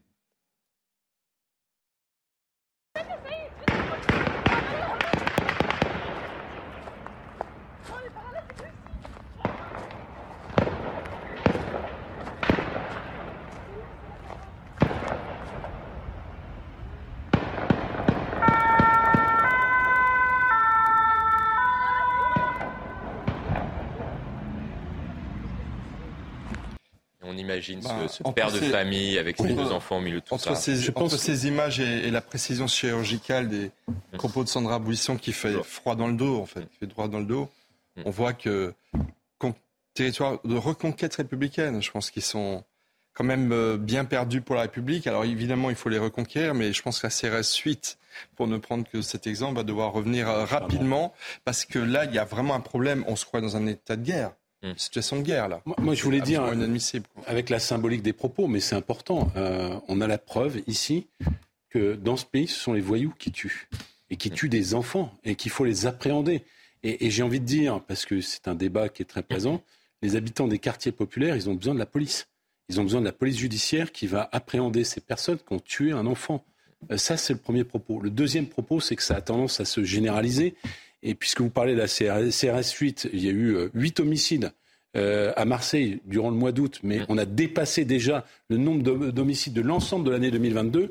Il va falloir des moyens de, de, de, police judiciaire. Et si M. Darmanin nous annonce la CRS 8, pardon, mais c'est pas à niveau, hein, euh, pour que nos enfants, les enfants de la République, au-delà des acronymes un peu ridicules, euh, puissent être protégés dans ces quartiers, euh, ce qui euh, manifestement n'est pas le cas. Le deuxième débat, beaucoup plus polémique, vous le prendrez ou vous le prendrez pas, euh, puisque ça s'est passé en Allemagne, c'est qu'est-ce qu'on fait sur l'explosion de, la, consommation de. Je laisse la question très ouverte parce que euh, tous, ces homicides ont lieu sur fond de trafic de drogue. Effectivement, et on aura l'occasion d'en débattre juste après euh, l'entretien que nous, allons avoir dans un instant avec le, préfet du Gard, Jérôme Bonnet. Merci d'être avec, nous ce matin pour faire un point sur, sur la situation. On parlait de la, la CRS 8, elle sera envoyée à Nîmes. Pour quel résultat? Alors, elle sera envoyée à Nîmes sur instruction du, ministre de l'Intérieur afin de sécuriser le quartier et de permettre une action effectivement préventive et, dissuasive. Nous sommes, je le rappelle, face à un homicide qui est absolument inqualifiable, la mort d'un enfant, euh, et nous devons tous avoir une pensée pour, cet enfant, pour sa famille. Euh, c'est effectivement un acte très très grave. Euh, c'est un règlement de compte entre bandes rivales, entre trafiquants de drogue rivaux? L'enquête judiciaire qui se conduit évidemment sous l'autorité de Madame la procureure de la République permettra de le, déterminer et de l'affiner.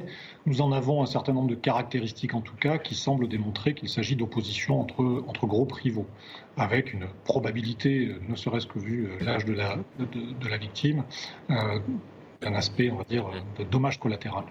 On parlait de, quartiers de, reconquête euh, républicaine. Est-ce que euh, ce sont euh, des quartiers que les policiers sont en train de reconquérir? Ou est-ce que, compte tenu du, fait de, l'actualité récente, on voit ce qui s'est passé assez récemment à Marseille, on voit ce qui se passe aujourd'hui à Nîmes, on pourrait malheureusement citer énormément d'exemples en France ce sont des quartiers qui sont toujours aux mains des trafiquants de drogue et qu'on n'arrive pas à reconquérir. Est-ce que vous êtes confiant ou non aujourd'hui? Vous allez me dire oui, je pense, mais bon. Bien sûr, je suis confiant. Moi, je pense que ces quartiers euh, peuvent connaître ce type de réaction du fait aussi de l'action de l'État. Euh, je pense que la lutte euh, qui n'a jamais été à ce niveau que, que, nous faisons contre les trafics de stupéfiants déstabilise effectivement les équipes. Vous évoquiez Marseille, c'est exactement ce qui se passe à Marseille et je crois que c'est aussi ce qui se passe à Nîmes. nous devons traiter ces cas, nous devons interpeller euh, les auteurs dans le cadre des enquêtes judiciaires parce que c'est effectivement le moyen de les neutraliser.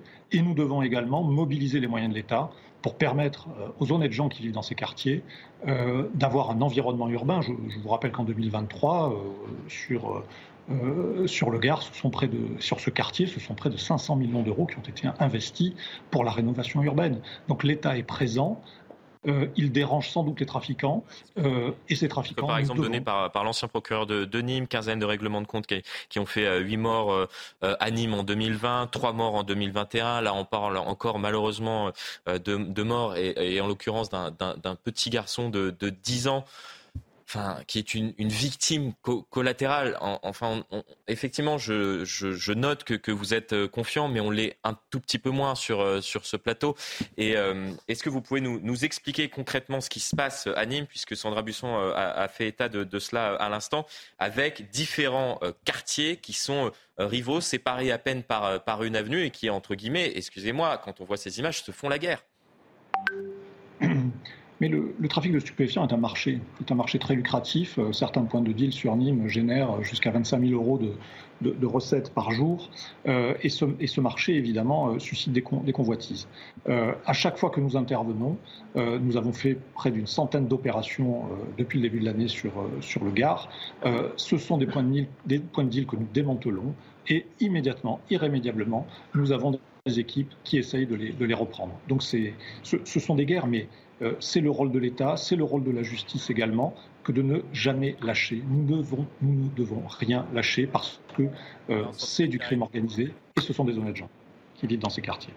Merci, merci beaucoup en tout cas pour pour euh, cet entretien que vous, vous, nous avez euh, accordé afin de faire un point sur, sur la situation euh, à Nîmes. Je rappelle donc un enfant de 10 ans qui a, tué, a été tué par, par balle dans une fusillade, victime collatérale. L'enquête nous le dira plus précisément, mais, visiblement, selon les premiers éléments que, nous avons, il s'agirait d'un règlement de compte entre des trafiquants donc de, stupéfiants, puisque c'est ce qui se passe malheureusement depuis, plusieurs années. Je faisais état de 8 morts en 2020, 3 morts en 2021 dans ces, différents quartiers. Bon, qu'est-ce qu'on fait? Est-ce qu'il y a une réflexion à avoir, parce que c'est ce que disait François Calfon juste avant, autour de des stupéfiants dans notre, dans notre pays. Je pense que vous souleviez peut-être la question du cannabis. Ben, euh, bien sûr, parce que c'est le cœur du réacteur. Mais par exemple, il y a une drogue tout à fait autorisée qui fait des ravages qui s'appelle le protoxyde d'azote. Et je constate chez les jeunes, et, avec des problèmes neurologiques graves, et je constate qu'il y a une explosion de tous les stupéfiants alors il y a, euh, si j'ose dire, euh, le marché traditionnel au pied des immeubles et il y a la vente sur Internet. Donc on peut toujours se voiler la face, mais la vérité, c'est qu'on ne fera pas l'économie d'un débat sur à la fois la dimension santé publique et puis si un four, comme on appelle ça, qui rapporte 25 000 euros à, Nîmes, c'est qu'il y a des trafiquants, il faut les appréhender, mais il y a des consommateurs. Euh, et donc on peut le traiter sur le plan pénal, on peut le traiter sur le plan santé publique, mais à un moment donné, on ne peut pas simplement être dans l'idéologie des gens qui seraient permissifs et pour la légalisation et des gens qui seraient répressifs et contre. Mais euh, Gérald Darmanin il y a un échec général, il faut, il faut le constater, il y a un échec général des politiques anti-drogue dans ce pays. Veut s'attaquer aux, consommateurs, mais l'amende forfaitaire, je le dis assez régulièrement sur ce plateau, c'est 150 euros. 150 euros, c'est 2 grammes de cocaïne. Enfin, excusez-moi, 150 euros, c'est pas dissuasif pour les gens qui, consomment de, la drogue. Je n'ai pas dit que c'était la bonne mesure. Hein, mais pour le coup, j'ai pas forcément. On a la politique quand même. On a la politique la plus régressive, répressive, pardon, aussi la plus répressive en Europe, et ça ne donne pas tout à fait les résultats escomptés. Donc il y, a quand même un certain nombre de questions qu'il faut qu'il faut se poser. Euh, moi, je, on, mériterait d'avoir un débat ouvert sur ces questions. Je, m'interroge juste. Je fais, je fais ce qui peut apparaître comme un pas de côté, mais où est-ce qu'on en est Peut-être que Sandra Buisson le sait, mais où est-ce qu'on en est de ce projet de fusion des polices? Ben, parce, que, parce que normalement, pardon, mais euh, euh, lorsque j'entends le préfet du Gard, il insiste, et il a raison, sur les enquêtes de police judiciaire. Mmh. Pour pouvoir remonter, qui bien évidemment, les, trafics. Et je voudrais juste euh, cette, cette, usine à gaz qui est en train progressivement de se monter et qui doit paraître, qui doit normalement être effectif, normalement on n'a plus de, de, nouvelles. Je ne sais pas. Si, si, c'est en marche, c'est en train d'être mis, en, mis en place. Oui, puisqu'il y a eu. Les, nouveaux directeurs ont été nommés, effectivement, donc euh, la, réforme passe, effectivement. Ah, la réforme, passe. Ce qu'on ne sait pas, c'est si, effectivement, comme le craignaient euh, certains spécialistes de police judiciaire, ça va effectivement sonner le glas euh, de leur ah spécialisation, parce que eux suspectent qu'ils vont être amenés à être à être sollicité sur des enquêtes de moindre spectre. Ben Plus de sécurité. Plus de sécurité, sur des enquêtes plus de, de, de, niveau euh, sécurité publique étaient habituellement confiées à la sécurité publique et moins de, de haut niveau comme il ben l'était avant. C'est leur crainte. On ne ah. sait pas encore si euh, ça va se, se confirmer. Euh, la, question, la question est assez importante parce que je, je, ne sais pas si, en raison de l'actualité, comment dire, mettre en place une telle usine à gaz au début de l'année 2024, alors qu'arrive un certain nombre de grands rendez-vous, la Coupe du Monde de rugby, les Jeux Olympiques. Ah bah, le gouvernement l'a vendu comme étant justement je sais qu'il a vendu comme ça. à cause de ça. Oui, il a vendu, mais je ne suis pas sûr. Je ne suis pas sûr, en effet, que ça, ça, renforce. Et, quand j'entendais, mais le, préfet a raison, quand il mettait en, raison le, la nécessité d'enquête judiciaire pour démanteler les, réseaux, bah, euh, très franchement, je, Là, il y a un problème. les, seules personnes qu'on interpelle, entre guillemets, c'est ce qu'on appelle les petites mains. et pour ensuite, après, non, c'est faux, ça. En fait, on n'interpelle pas que les petites mains. On voit régulièrement euh, des têtes de réseau qui sont euh, appréhendées à l'étranger grâce à la police judiciaire. C'est ce que je disais. Non, mais c'est ce que je voulais dire. On interpelle... Non, mais parce que je vais aller jusqu'au bout de mon raisonnement. On interpelle les petites mains et ensuite, grâce aux officiers de police judiciaire, on arrive à remonter les réseaux. Et c'est uniquement grâce à eux et grâce à leur travail en général qui, qui, qui s'effectue sur plusieurs semaines, plusieurs mois, voire plusieurs années, qu'on arrive progressivement à remonter à la tête des réseaux. Il faut, effectivement... la administrative qui est Mais en fait, il ne faut pas voir euh, les différents strates de police euh, comme concurrentiels. En fait, tout marche ensemble. Il faut taper à tous les niveaux. Effectivement, harceler les points de deal, même s'ils se recréent, il faut les, les, insécuriser, les taper, les, démanteler au fur et à mesure, même s'ils se Ça, c'est euh, la sécurité publique qui s'en charge premier niveau. Il y a ces enquêtes, effectivement, euh, sur le petit dealer, le chouf, etc.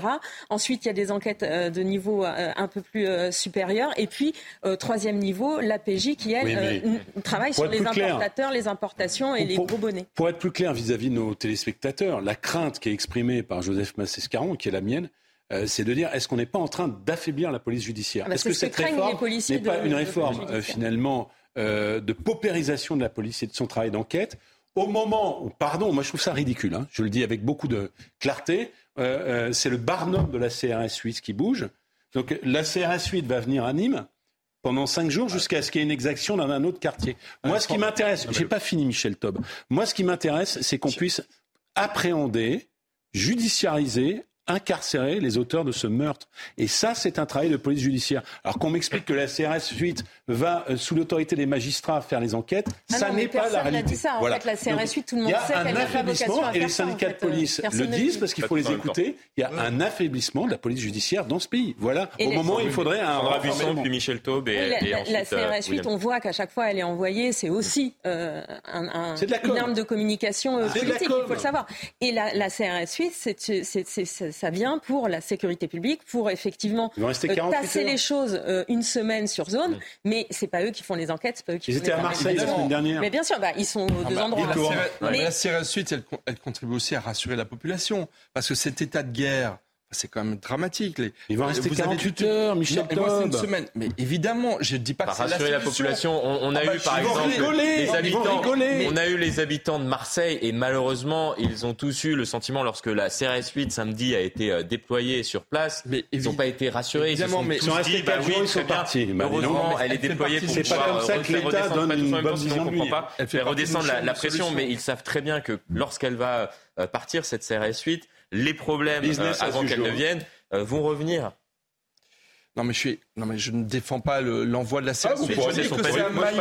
c'est un maillon, dans une politique, dans une politique de, police judiciaire qui, qui, qui, est utile. Un maillon dans la police judiciaire, la CRS 8 bah mais, quelles sont les raisons pour lesquelles la CRS 8 a été envoyée à Marseille on le sait pas. Il y a peut-être un travail qui se prépare avec la police judiciaire à Marseille qui a peut-être besoin de renfort. C'est un attrape-gogo. Vous êtes pas. Euh, pour la CRS 8 et, Sandra Busson va, va nous confirmer. Non, le, but de la CRS 8, c'est pas de faire des enquêtes judiciaires. C'est de faire redescendre la pression, font pas de montrer justement qu'elle occupe euh, le terrain, de rassurer un petit peu la population pendant quelques jours euh, et, en général, la population sait très bien que malheureusement, dès qu'elle part, euh, les problèmes reviennent. Mais justement, c'est quand même. Et c'est un outil de communication. Non, mais, attendez, raison. non, mais attendez, vous êtes bien gentil, c'est quand même utile parce que quand on n'habite pas dans les quartiers, c'est simple de dire que la CRS 8 sert à rien. Mais si on bah, habite dans les quartiers, on trouve quand même que la CRS 8 est une. On n'a jamais dit que ça sert à rien. Non, non, mais quand bah, monsieur dit que ça sert à rien. Malheureusement, je vais vous dire une chose.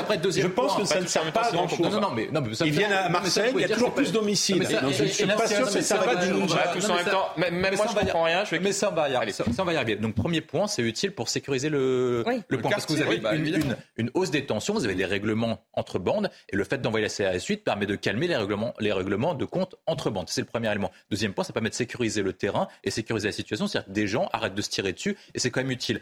L'autre point que moi je pose sur la CRS 8 c'est l'utilisation, c'est en fait quelle utilisation haute que vous faites, hormis la sécurisation du territoire? Bah moi je pense que le point essentiel, c'est de reprendre le contrôle des territoires perdus de la République qui sont contrôlés par la loi des gangs, par la loi des caïds, plutôt que par la loi républicaine. Et si par cas vous faites ça, vous avez ce type d'utilisation, vous êtes dans le bon sens. Et moi, je vais même aller dans votre sens, vous verrez, ça vous fait plaisir. Je prends toujours le même exemple. François Hollande, qui est le président le plus mou de l'histoire de la Ve République, le week-end des attentats du 13 novembre. Vous avez vu ce qu'il a fait au Niger Non mais attendez, Pendant que Macron est allé se planquer Le, bah, week-end, le week des attentats du 13 novembre 2015, François Hollande avait activé l'état d'urgence qui avait permis de saisir 5 000 à 8 000 armes à feu dans les quartiers dits perdus de la République. Donc si par cas on veut avoir les moyens de reprendre le contrôle des territoires, reprendre la main contre les trafiquants, on a une, utilité avec l'état d'urgence. L'autre point, c'est qu'on doit faire un plan de guerre contre les trafiquants de drogue. Un, reprendre le contrôle des territoires perdus. Deux, euh, euh, ça fait des années qu'il y a des plans anti-drogue. Hein. Non, mais je vais, des années. non, mais moi je, vais, moi je pense qu'il faut y aller beaucoup plus loin avec un état d'urgence, saisir toutes les armes à feu et ensuite après. Mais c'est déjà possible de saisir les armes à feu. Oui, qu'est-ce qu'apporterait l'état d'urgence bah, de fait, Non, mais monsieur pose une bonne question. Et pas judiciaire. Moi je pense qu'il y a une bonne question qui est posée quand même, c'est que moi je suis surpris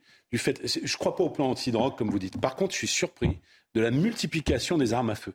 À défaut de euh, bloquer les groupes euh, finalement criminels, mm. nous pourrions, là c'est l'efficacité finalement d'actions musclées, nous pourrions quand même saisir davantage les armes. Et là-dessus, l'État est particulièrement mauvais, il faut bien le reconnaître. Joseph. Moi, je, m'interroge, pardon, je reviens hein, sur cette question de fusion parce que ça me semble juste tellement j'ai l'impression que la pensée de certains a vraiment vidé les étriers parce que ça me paraît tellement fou. Mm. Euh, on est déjà dans une forme de paupérisation, euh, c'est le mot qu'a employé François Calfon, de, la police, de la police judiciaire. Et, je, et ça va continuer dans ce sens. Et je me demande si avec cette fusion, on ne commet pas c'est amusant d'ailleurs parce que Gérard Darmanin fait la même chose que Nicolas Sarkozy a fait en son temps. Mm. C'est assez drôle. Il est vraiment sur ses traces en, en permanence. la même erreur que lorsqu'on a supprimer la police de proximité. Alors, je me demande si on n'est pas dans le même type d'erreur. Et en fait, ce qu'il faut bien prendre en compte, c'est qu'effectivement, euh, les policiers de, PJ, euh, de la police judiciaire, donc du, du, plus haut du spectre, sont très inquiets.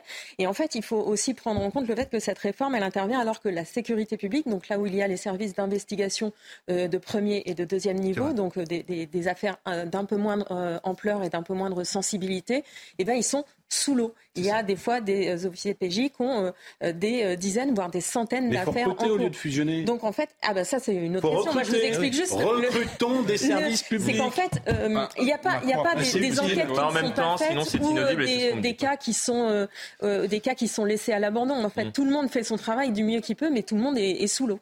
Oui, parce que la, logique, la logique qui est derrière, pardonnez-moi, je ne pense pas d'ailleurs que Gérard Darmanin, je, je mais je ne pense pas qu'il soit à l'origine de ça. La logique derrière, pour moi, c'est pas l'efficacité de la police. C'est pas ça.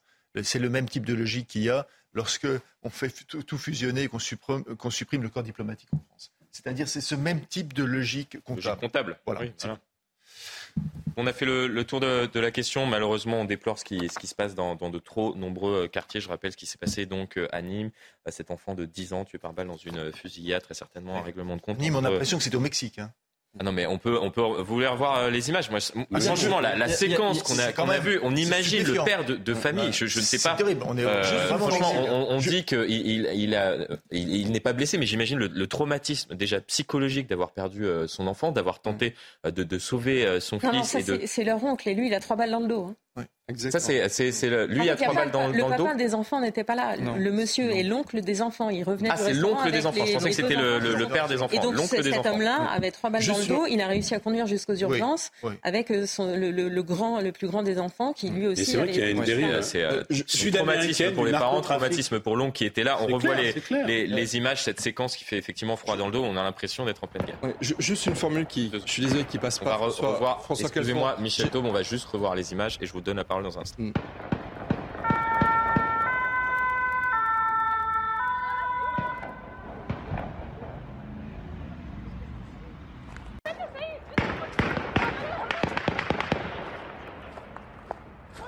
Franchement, c'est terrible. C'est qu'on peut.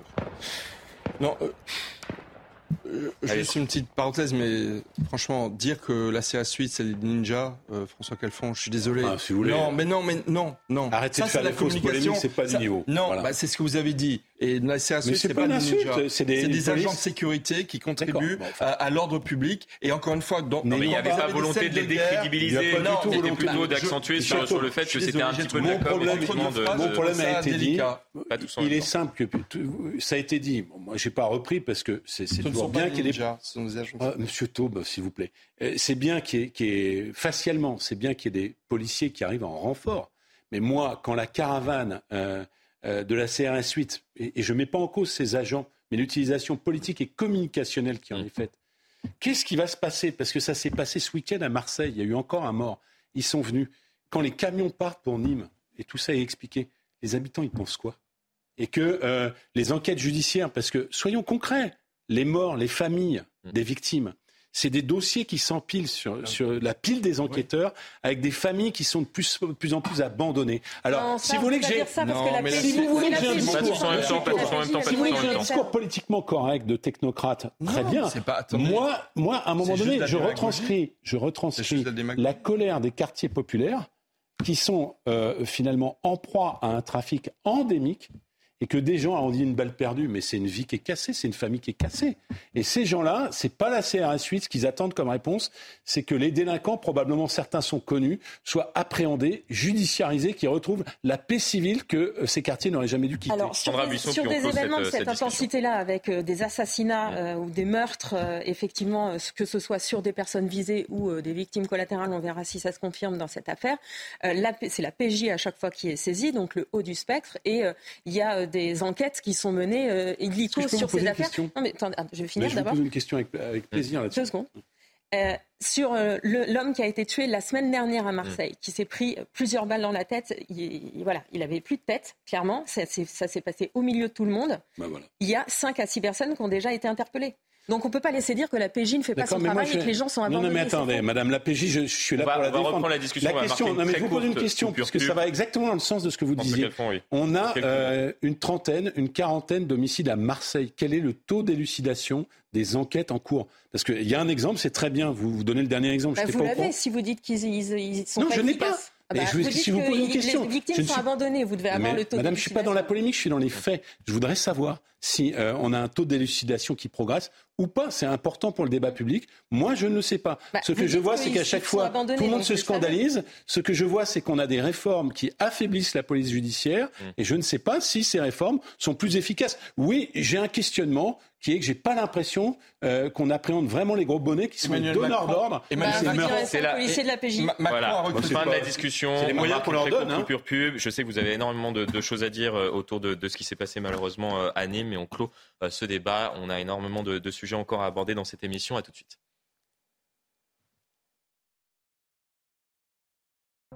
De retour sur le plateau de l'heure des pros, été, été, puisque Pascal Pro, vous l'avez remarqué, euh, n'est pas, n'est pas encore présent, mais il reviendra la semaine prochaine. Petit, euh, petit teasing, vous l'attendez? Oui, bah oui. Mais ça se passe bien quand même depuis. Ah bah c'est sympa pour moi. Ils ça se passe bien quand même depuis 1h30. Non, parce que Massé Scarra veut se convertir au football. Moi sur le foot, je peux ce que je pense. Merci. Non, mais on aura l'occasion. J'espère qu'il parlera de rugby aussi euh, quand même pendant. Mais oui, Pascal, oh, il, parle de, tout et on, l'attend. Et j'espère qu'il passe de, très bonnes vacances. On le salue euh, s'il nous regarde, bien évidemment. on a encore énormément de sujets. Je ne sais pas si vous avez euh, eu écho de ce qui se passe autour du, remake. Alors on dit remake, euh, je sais pas, je sais pas d'ailleurs s'il existe un mot en français pour euh, pour remplacer ce terme. disons euh, disons remake donc de de, de, Blanche Neige. Effectivement, les, les studios d'animation souhaitent, je parle de, Disney, reprendre les, les, les, réadaptations. Mais dit-on oui, c'est pas mal réadaptation. effectivement, merci Merci Samuel avec qui j'ai préparé cette émission et qui est un petit, un petit peu mon, mon Jiminy Cricket dans, dans mon oreillette. Euh, merci à lui de m'aider parfois. C'est un personnage. Mais, euh, vous avez compris pourquoi je faisais référence, bien évidemment, à cela. Euh, pourquoi parle-t-on de, de Blanche-Neige? Parce qu'il y a une réadaptation donc, qui est en, en préparation. Mais écoutez bien, c'est une réadaptation sans prince, sans nain et sans histoire d'amour, ce qui inquiète le, le fils euh, euh, du, réalisateur qui s'est exprimé euh, dans les colonnes de nos confrères du Télégraphe au, Royaume-Uni. Mon père se retournerait dans la tombe. J'ai peur de ce qu'ils vont faire au Disney. Ils sont si radicaux, changent d'histoire, les raisonnements, inventent des choses woke, aucun respect pour le travail de Walt Disney. Pour éviter de renforcer les, stéréotypes du film original, c'est le porte-parole de Disney donc, qui tente de justifier notamment euh, le fait qu'il n'y aura pas de nains dans cette réadaptation. Nous avons adopté une approche différente avec ces sept personnages. Nous avons consulté la communauté d'unanisme. Nous sommes impatients de vous en dire plus, puisque effectivement, on a pu avoir de premières images euh, donc de, cette réadaptation avec nos confrères du, Daily Mail US, avec justement ces, ces sept nains. Donc ce ne sont plus des nains, mais ce sont des, des compagnons politiquement euh, corrects, donc de toutes couleurs, de toutes les tailles. De voilà, il y en a des, des, plus grands, des plus gros. Il y a même une femme. Donc pas trop gros quand même, non? Pas trop gros quand même lorsque je vois effectivement l'image. Donc pourquoi? Parce que ça peut être grossophobe. Ça pourrait être grossophobe. Ah oui, ça pourrait être grossophobe. Effectivement, j'avais. Euh, qu'est-ce que vous en pensez? Bah, Moi, je regarde Netflix euh, beaucoup, comme beaucoup de gens. Pardon pour la publicité. Faut mieux, faut mieux regarder Canal+. Canal+. Je je suis pas abonné, mais si vous avez un pour la publicité traduction, je, ne serais, pas en désaccord. Non, euh, c'est une tendance lourde, particulièrement aux États-Unis, mais dans le monde entier, de réadapter en permanence les choses. Et moi, je me pose une question simple, c'est que euh, oui, il peut y avoir des contenus qui peuvent être offensants, hein, ça, existe, euh, que, finalement la création peut peut un peu corriger. Mais est-ce que c'est finalement si productif que ça de gommer toutes les différences C'est-à-dire qu'à l'arrivée, quand vous gommez les différences de la société, il n'y a plus d'altérité. Or, finalement, la vie en société, c'est l'altérité. Est-ce que France Télévisions va nous supprimer de Fort Boyard du programme? Moi, je ne regarde pas ce programme, mais, qui était non, Vous rigolez, mais, ah, c'est sa crainte. Non, non, non, non, non, non, pour l'instant, pour l'instant, il y a toujours les, euh, les euh, passe murailles, passe partout, etc. mais c'est une crainte. Il s'est exprimé, euh, l'un d'entre eux s'est exprimé euh, oui, mais, cet été. là, on tombe, hein, si vous voulez. si vous avez, et pour conclure ce point-là, tout à l'heure, on a parlé d'antisémitisme. Si vous avez des contenus ouvertement racistes, ça a pu exister. Hein. Dans le cinéma hollywoodien, ça existait. Hein.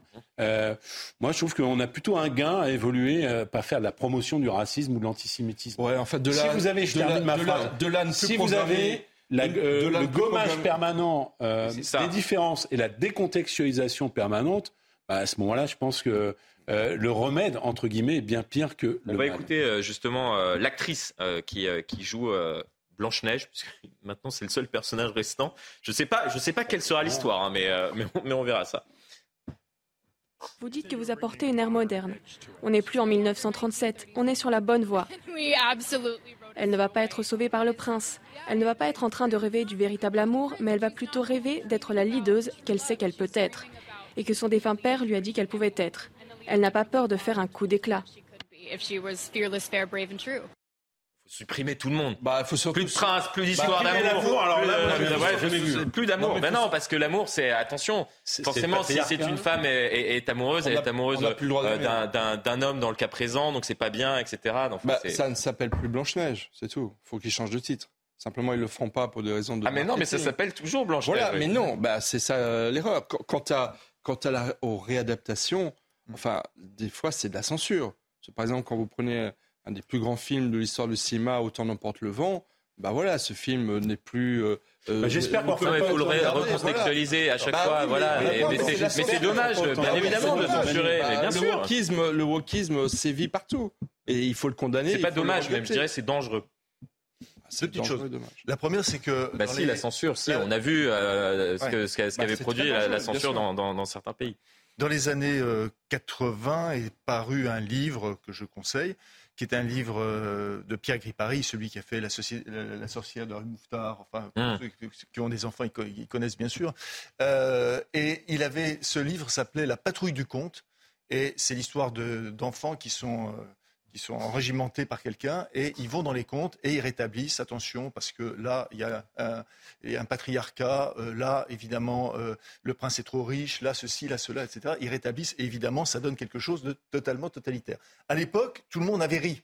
Mmh. Tout le monde avait ri, je me souviens, dans, les années 80. Patrouille, patrouille du compte de Pierre Gripari, premier point. Deuxième point, pardon, mais je, je, je, je suis... Euh, quand on voit ce que Disney a fait des contes d'Andersen, des contes de Grimm, mm. voir, les voir maintenant, euh, certains qui ont travaillé pour Disney, pleurnicher, faire ouin ouin, tout simplement parce qu'ils ont changé. Mais attendez, euh, Disney, ça fait, ça fait X temps. Je, rappelle quand même que dans les studios Disney, on ne dit pas, mais depuis très longtemps, on ne dit pas les méchants, on dit les opposants. Les opposants. Et il y a même une, il y a même une thèse d'ailleurs qui est parue sur les, les, opposants chez, chez Disney. Donc ils ont tellement transformé, c'est-à-dire avec euh, des archétypes de couleurs, le hein noir, le rouge, le violet pour les méchants, enfin tous ceux qui ont vu, enfin, on a tous vu les Disney. Donc ils ont eux-mêmes, ils ont eux-mêmes, ça fait très très très longtemps, n'est-ce pas, que Disney porte quelque chose, une idéologie. Donc que Disney continue à porter cette, cette idéologie, moi la seule chose que je peux conseiller, c'est tout simplement sur les comptes de revenir aux fondamentaux, c'est-à-dire à Grimm et Andersen. Et de lire. Moi, ça m'a fait extrêmement mal, je l'ai déjà dit, parce qu'on a eu l'occasion de, parler de cela. Là, on reparle de cela tout simplement parce qu'il y a le fils du réalisateur qui s'est exprimé chez le confrère du, Télégraphe. Le prince, il s'appelait Florian. Mince alors. J'étais honoré, il n'y a plus de prince, il y a plus de. Parce qu'en plus, c'était un baiser non consenti. Quand il c'était ça le drame de, base. Non mais là, là on arrive. J'espère que vous demandez à, votre femme ou à votre compagnon, euh, peu importe, avant de l'embrasser, s'il est d'accord. Non, mais là, on ça vous fait pas rire. on, arrive, euh, on, arrive au pire des, de ce qu'on a des États-Unis. On a toujours été en opposition depuis quelque temps avec les États-Unis sur le modèle culturel. On parlait d'exception culturelle française. Et là, on voit bien que les États-Unis dérivent. Alors que c'était le grand modèle à suivre, c'est l'American Dream. On suivait parce que c'était l'exode de la liberté. Ça peut être un modèle de liberté même. Oui, un grand modèle de liberté. Maintenant, ça devient un mm. objectif de censure et de réécriture de l'histoire qui nous permettent d'apporter deux choses la cancel culture et le wokisme. On voit bien, comme l'a rappelé Joseph Passescaron, que Disney joue une entreprise idéologique auquel le gouverneur de Floride, Ron DeSantis, mène une guerre contre Disney parce que Disney utilise la culture et les films pour imposer un message idéologique. La question qu'on doit se poser, c'est est-ce que ça arrive dans une bonne tendance ou pas en termes de création artistique et d'évolution de la société? Moi, je pense que ce qui euh, ce qui fait la richesse d'une société, c'est la diversité. Lorsque vous voulez gommer la diversité, vous voulez euh, faire une rendre une société homogène, ça porte un nom et ça n'a pas eu euh, la bonne tendance d'un point de vue historique sur ce mm. plan-là. Ensuite, après, moi, j'ajoute quand même un point. Si par cas, euh, les Américains veulent faire ça, veulent réécrire Disney et Walt Disney. Qu'est-ce qui nous empêche, nous, de rester sur les fondamentaux, de soutenir l'exception culturelle française et de ne pas importer toujours les dérives américaines et de nous construire non pas en mm. opposition, mais construire notre propre modèle qui nous permet de réacquérir les fondamentaux et le savoir. Et parfois, je tiens quand même rajouter dessus, les réadaptations ne sont pas toujours mauvaises. Moi, dernièrement, j'étais à l'Opéra de Paris euh, euh, sur Roméo et Juliette. C'était une actrice de couleur qui jouait Juliette de premier abord, tout le monde était étonné, mais comme elle chantait très bien et qu'elle jouait très bien, ça n'a pas choqué tout le monde. Donc mm. parfois, les réadaptations vont dans le bon mm. sens, mais parfois, c'est une catastrophe absolue lorsque vous voulez réécrire. lorsqu'il y a une réadaptation au nom d'une idéologie derrière. Effectivement, c'est ça qui est. Vous, vous cassez le fondement de ce que c'est que l'histoire. Mettre des, mettre des acteurs différents qui ne collent mm. pas à l'image qu'on a, oui. Dénaturer l'œuvre originelle, non. Mais il y a des résistances qui, il y a des résistances qui montent à, cette idéologie euh, que porte Disney. Vous citiez Ron DeSantis. Ron DeSantis, le gouverneur de Floride, est candidat à l'investiture euh, des Républicains et il est en guerre contre les dirigeants de Disney, mmh. en guerre littéralement, avec des enjeux fiscaux. D'ailleurs, il y a une bataille qui va même sur le plan économique aux États-Unis. Et donc, il y a effectivement, les... autant tout le monde a été tétanisé pendant quelques années de voir une réécriture mmh. des œuvres d'art et une censure de certaines d'entre elles, autant maintenant il y a des phénomènes de résistance qui émergent. Et je pense qu'en France également, beaucoup sont très choqués par ces euh, vraiment des réécritures des œuvres d'art euh, historiques. Blanche-Neige ne s'appelle plus Blanche-Neige pour moi. C'est une autre œuvre qui est sur le point de sortir chez les Mais ça fait, longtemps, je voulais ça déjà quand Blanche-Neige, déjà quand ils ont sorti Blanche-Neige, c'était pas Blanche-Neige. Je voulais insister sur un point. On partira à Londres, vous allez voir qu'à Londres, on ne fait pas mieux. Oui, je voudrais insister sur un point quand même, puisqu'on parle de la, conception euh, finalement de révision de l'histoire euh, des États-Unis. Euh, tout ça se construit sur un lit euh, de, génocidaire de, la fondation de la nation américaine. C'est-à-dire qu'ils sont plus enclins à modifier l'histoire de Blanche-Neige qu'à s'interroger sérieusement sur le sort des Amérindiens qu'ils ont supprimés culturellement et physiquement et, et, imposer quelque part une repentance collective de la nation américaine qui n'assume pas son passé avec les Amérindiens, qui n'assume pas son passé avec les Afro-Américains ou même son présent avec les Afro-Américains me semble être euh, l'importation d'une nation qui n'a pas réglé un certain nombre de problèmes, le passé sudiste, mm. euh, en l'occurrence, euh, on parle de Rosa Parks, mais l'apartheid, parce que c'était l'apartheid jusque dans les années 60, qu'ils ont nous avons nos propres... Mm. notre propre histoire. Et eux aussi également. mais, je suis pas mais, mais, nous n'avons pas à assumer, d'une certaine manière, les fondements d'une nation qu'on décrivait comme libre. Moi-même, je l'ai fait. Euh, mais qui a un lourd passé et sur lequel je, pense qu'ils sont, ils sont moins enclins, ils sont moins enclins à y réfléchir et à réparer. Euh, que ce qu'ils imposent dans, leur modèle culturel au monde entier. bon, vous parlez des origines des États-Unis. Mmh. J'ai l'impression d'entendre euh, un wokiste français qui va bah, pardon, rajouter que la France a été une nation coloniale et qu'à ce titre-là, euh, elle doit faire son mea culpa toutes les cinq minutes euh, euh, sur la façon dont elle traite. Le problème, c'est que vous interprétez à chaque fois sans nuance. Non, mais manifestement, il y a des gens aux États-Unis qui ne sont pas d'accord avec cette doctrine Disney. Non, mais ce qui, non, mais ce qui, il n'a pas dit ça. Ce qu'il dit, c'est que les États-Unis préfèrent faire une fuite en avant avec le wokisme plutôt que réparer les erreurs du passé. Point. Bah, mais on part à Londres, justement, on parlait de cancel culture. Là, à Londres, c'est assez impressionnant ce qui, a, été fait, c'est-à-dire que la mairie de Londres voulait euh, éditer un petit manuel euh, pour pouvoir euh, justement afficher la, multiculture donc qui, est présente et les différentes sensibilités culturelles qui sont présentes dans, la capitale au, au Royaume-Uni. Et regardez ce qui était dans, le livre qui, qui a été supprimé depuis une image donc d'une famille londonienne mm. avec cette inscription Doesn't represent real Londoners. Euh, donc cela ne représente pas des vrais londonien. Euh, pourquoi? On imagine tout simplement parce que euh, il n'y a pas justement ces différentes sensibilités culturelles, ethniques ou autres représentées au sein de cette famille. la légende de la photo a été ajoutée par erreur, explique à présent la, mairie. Ça fait polémique hein, tout le week-end au Royaume-Uni. Vous aimez les polémiques, François Capon Non, je... un membre du personnel ne reflète pas l'opinion du maire ou de la Greater London Authority. Donc la à la fois l'opinion du, du maire et, du Grand Londres. J'étais en train de blaguer un peu en disant, mais on ne sait pas, peut-être que le père ou la mère sont trans. Toutes ces images euh, enferment les gens. Non, mais c'est quand même grave. Toutes ces images enferment les gens dans leur apparence. Si vous voulez, vous euh, moi je suis grand, je suis blanc, mais je suis peut-être autre chose. Vous voyez ce que je veux dire? Mmh. J'ai une personnalité, j'ai une orientation philosophique, peut-être religieuse, etc. Et, et, cette manière qui, qui tendrait à finalement supprimer les discriminations enferme les gens dans des représentations de genre perçues par l'autre. Et ça, c'est plus grave, c'est plus, ça, me semble encore plus euh, Finalement, cette famille, c'est assez. Euh, qui sont-ils? On les juge hein. au premier abord, parce que la première forme de discrimination par leur orientation hein? supposée sexuelle, par euh, leur couleur de peau. Hein? Mais pardon, mais c'est une inversion même.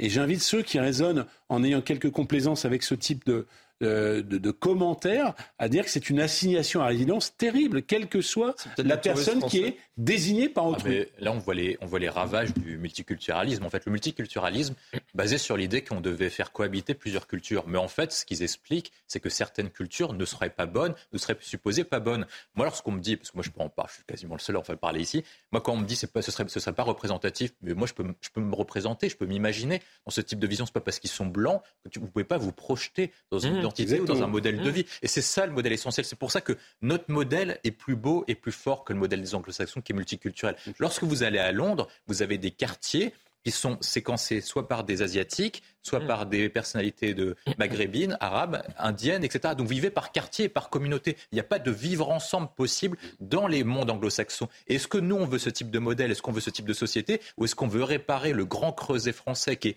unitaire qui fait le vivre ensemble auquel on est républicain et on est français, non pas en fonction de sa couleur de peau, en fonction de son appartenance à une, communauté, mais en fonction de son appartenance à l'amour de la France et à l'attachement à la République française. Or, ce qui n'est pas le cas à Londres, parce que de plus en plus, vous avez des lois spéciales. Vous avez, dans certains quartiers, je crois qu'ils veulent mettre en place la loi de la charia, etc. On a, Donc, on a exactement la, même problématique euh, ici. Euh, pourquoi? Parce que là, c'est pour, euh, bien évidemment, ce, petit fascicule qui a été établi donc par, par les les représentants de la, mairie de, Londres. C'était pour faire la, publicité justement de la vie à Londres. On voit donc cette famille qui marche, qui a l'air heureuse de, de, de, marcher sur, sur les rives donc de, la Tamise mais c'est lorsque, à présent, on fait des publicités, il faut faire des publicités politiquement correctes. Donc pourquoi? C'est-à-dire représenter une famille avec, euh, en général, euh, des parents euh, de même sexe ou de sexe différents, mais à, minima d'origine différente, avec des, enfants mélangés, etc. On a, on a assez souvent ce, débat,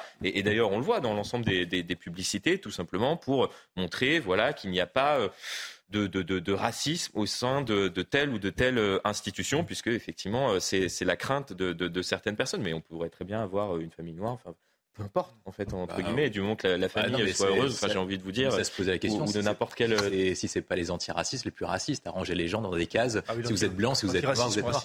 Bah oui. Et alors pour revenir juste à, ce que tu disais sur sur Londres, très très juste, mais il y a des tribunaux musulmans. Ouais. Hein, comme tu sais, il y, a, il y a des tribunaux.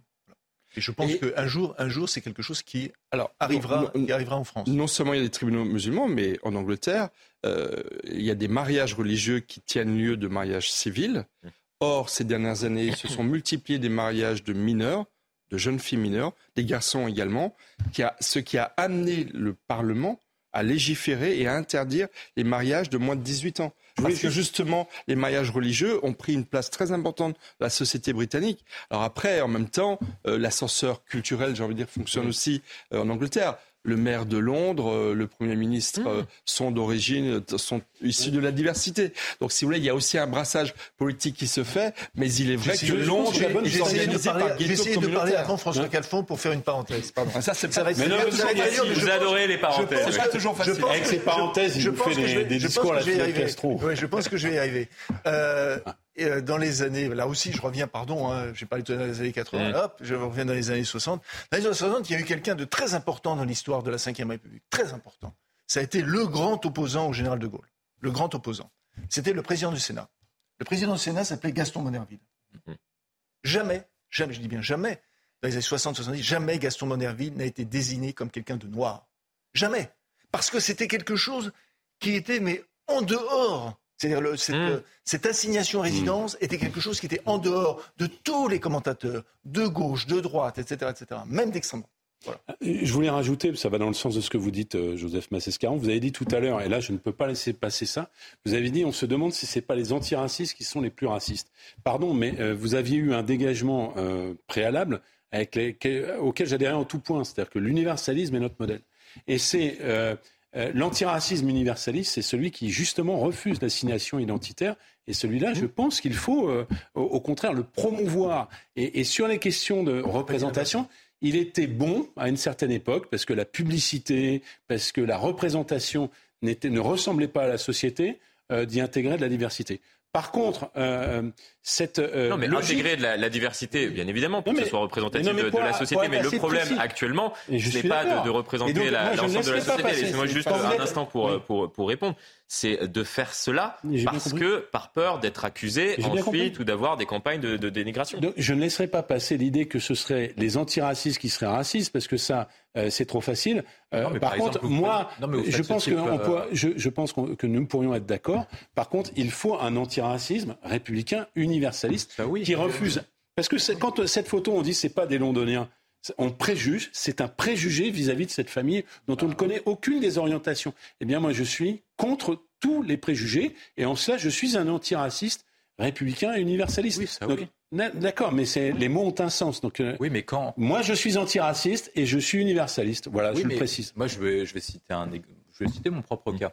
Lorsque vous dites, par exemple, ça, ce serait pas bien parce que ce serait des, pas des vrais londoniens. Je supposerais qu'il y aurait d'autres londoniens. Et se dire qu'on vous range dans des cases. Oui, je Moi, ce que je trouve, pour parler de mon cas, moi je ne veux pas qu'on me catégorise comme d'origine immigrée, d'origine asiatique ou autre. Mais qu'on catégorise comme français. Et quand on vous range dans des couleurs, dans des cases, dans des cases pardon, de mm. couleurs, etc., ou de religion, je trouve quand même que ça a un brin quand même un peu raciste de vous coller dans des cases et de vous, coller des étiquettes. J'entends bien. Vous coller Mais la, lutte contre les discriminations en soi n'est pas un mauvais combat. Non. La question, c'est l'inversion des, valeurs, c'est-à-dire de casser le creuset commun au nom de la lutte contre les discriminations. cette mais les nuances sont importantes. Termine. Cette photo et son commentaire, surtout, c'est du racisme. C'est du racisme. Oui, quand même. C'est une forme de racisme, d'une violence. Real londonien, vrai londonien. Donc cette personne, parce qu'elle serait blanche, ne serait pas. On avait bien compris. Euh, ah oui, bah, ça. Et l'auteur de cette photo est certainement un antiraciste convaincu. Je n'en doute pas une après, l'auteur de, la photo, en tout cas, ce qui, ce qui choque, c'est le commentaire. donc, euh, donc, voilà, on ne connaît pas l'auteur de la, photo, mais c'est en, tout cas le, commentaire qui a été apposé sur cette photo. Il nous reste 2-3 minutes. Je souhaitais terminer cette euh, émission puisque euh, j'ai regardé ce qui se passait sur, sur France Culture. il y a eu des, podcasts qui ont été réalisés sur les, films qui ont changé euh, le monde. Et un podcast m'a interpellé, tout simplement. Et on parlait tout à l'heure de, l'idéologie qui peut amener parfois à des, à des contresens. Euh, il s'est intéressé, euh, donc, ce, ce podcast, au film Into the Wild. Et selon France Culture, ce film offre une véritable plongée dans les grands espaces de l'Ouest américain, du Mexique, de l'Alaska. Il convoque les écriteaux de Jack London pour nous rappeler qu'une autre manière d'habiter le monde euh, existe. J'ai lu l'article et en gros, il est dit que euh, euh, donc le, personnage principal d'Into the Wild était à la recherche de la sobriété pour parler de, sobriété donc écologique, du fait qu'il était donc à la recherche d'une écologie plus, pure, de, se rapprocher de, de, la nature, sauf que c'est un contresens. Il était à la recherche de l'état de nature, c'est-à-dire s'abroger de, toutes les, les, règles politiques, juridiques ou morales de, la société. C'est vrai que parfois, par idéologie, on en arrive à faire euh, des contresens et même à, les diffuser euh, comme cela. Bon, on salue nos, nos confrères. Vous en pensez quoi? Euh, Moi, je ne peux pas m'exprimer, je connais pas le film. Je connais pas le film. C'est vrai, vous l'avez jamais, ah, vu jamais vu jamais vu. Ah, c'est c'est un très bon film. C'est une belle histoire qui.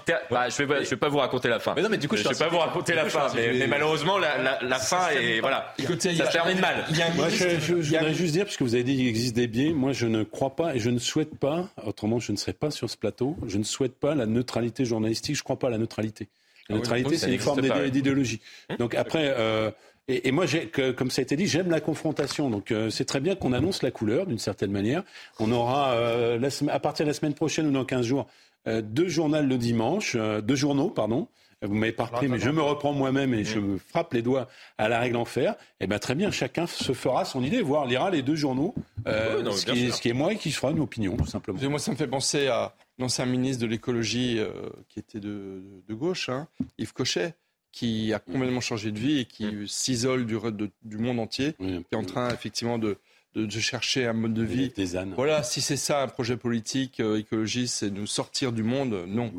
Et donc effectivement, je pense que c'est un drôle de choix. Quoi. très beau film en tout cas, euh, si vous ne l'avez pas vu, je vous invite à, le regarder euh, tout de même. L'histoire est, tout de même magnifique pour cette recherche de, de l'essence malheureusement euh, de, de, de l'état de, nature. c'est extrêmement intéressant. Après voilà, malheureusement il y a, il y a des biais par, parfois idéologiques, mais, mais on peut lire et, écouter France Culture. C'est tout de même un, un podcast d'une heure. Si, si, vous voulez l'écouter en entier. Merci beaucoup pour cette émission à tous les quatre. Ça vous a plu Merci. on se retrouve euh, ce soir, 20h, pour l'heure des Pro 2.